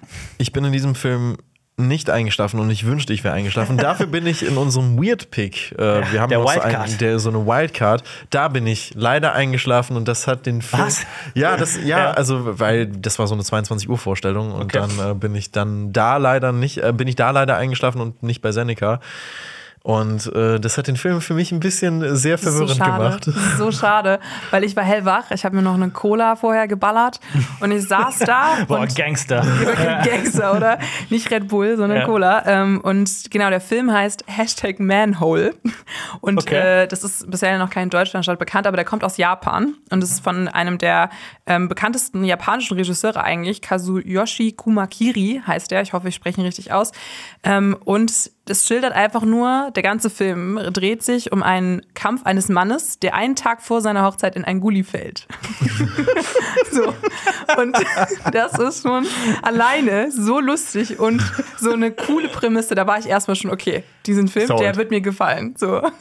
Weil der dreht sich dann auch die ganze Zeit nur um diesen so Mann, der in diesem Gully sich befindet und halt versucht, auf Teufel komm raus, halt Ich finde rauszukommen. Geil. ich find's so Ja. toll, dass ich Boah, find, ich bin so, ich, find's- bin so dabei. Oder hat, ich hat schon- Goodie abgeholt. Ich habe schon direkt gedacht, dieser Film würde Alpha Ja. gefallen. Ja, auch großartig. Alpha. Ja, ich liebe solche Ideen. Genau, und Ja. ich meine, komischerweise finde ich, das hat sich auch so durch die Berlinale durchgezogen. Wir haben uns die ganze Zeit irgendwie Männer angeguckt, die irgendwie eingeschlossen waren. Also in Zeit von Willem Dafoe lief ja auch, der in so einem, so einem, so einem großen Kunsthaus, äh, weil er Mhm. da was klauen wollte, eben eingesperrt ist. Und dann geht es irgendwie viel darum. Und dieser Film hat am Ende so einen verrückten, aber Oh, so nicht guten spoilern. Twist. Ich will den unbedingt Okay, sehen. guck ihn auf jeden Fall dir an. Ähm, man könnte auch ein bisschen den Kopf schütteln, wenn man sagt, okay, es ist zu übertrieben, aber ich hatte einfach eine gute Zeit. Lenny hat währenddessen neben mir gedöst, aber ähm, ja, ich weiß nicht. Mehr über diesen Film braucht man auch eigentlich nicht wissen, außer dass es darum geht. Das steht in einem Gully. Ich, Ja, in einem Gully. ich weiß nur, also ich fand, ich fand den auch toll. Ich bin, glaube ich, so fünf Minuten eingeschlafen. Und in diesen fünf Minuten wurde, glaube ich, dieser gesamte Plot-Twist erklärt. Und ich saß zum Schluss wirklich nur noch, ich so, was geht hier ab? Ich habe ich hab Szene wirklich so, hä, muss ich das Ja. jetzt? Also, es, weil es ist so crazy, was zum Schluss passiert. Und ich, hab, ich, ich weiß bis heute nicht, was in diesem Film passiert ist zum Schluss. Ja, das ist auch sehr lustig. Ich meine, man, also alleine diese Prämisse, ich finde, wenn man dann sich zum Beispiel örtlich oder zeitlich auf irgendeine Sache beschränkt, also ich mag das eigentlich total gerne, weil damit hat man so viel Kreativität eigentlich, was alles in diesem Gully passieren kann. Und da geht der Film wirklich aufs Ganze und ja, das kann man ihm hoch anrechnen. Inszenatorisch auch sehr gut. Noch kein Deutschlandstart leider. Noch kein also, Deutschlandstart. Wer war denn nur auf der Berlinale zu sehen? Ja, ich will ihn unbedingt sehen. Das ist Japan dein- läuft er seit dem 10. Februar. Ah, das ist jetzt dein meist erwarteter Film 2023. Auf jeden Fall, ja. Ja. Ich finde es großartig. Gullis sind mein Ding. ja. Naja, aber deswegen Quentin Dupieux, weil ich könnte mir auch vorstellen, das hätte auch aus seiner Fe Feder kommen können, so eine Idee. ja, spannend. Ja, das äh, war es auch schon, ist ne? Generelles Fazit. Männer, die eingeschlossen sind und ähm, viele Tränen. Ja. Ja, sehr viele Tränen und äh, Billy Nonne war geil. Woo. Und schreibt gerne mal unten in die Kommentare, wie ihr Lennys Bauchtasche findet. Ey, das ist, ähm, ich werde jetzt nur noch so rumlaufen. Also Ja. es ist, ist auch viel zu hoch, die ich nicht trage. Auf jeden Das ist eher so eine Unangenehm. Taillentasche, Eine ne? Taillentasche. Sehr gut. Vielen Dank fürs Zuhören. Wie immer, es geht weiter nächste Woche Freitag um 17 Uhr. Schaltet auch mal in einem anderen Podcast aus dem Funknetzwerk ein. Zum Beispiel bei Die Frage, Sanitäterin in Extremsituationen. Was musst du im Einsatz aushalten? Spannend. Vielleicht ist sie auch schon mal in einen Gully gefallen. Wer weiß. Danke fürs Zuhören. Bis zum nächsten Mal. Tschüss. Das war ein Podcast von Funk.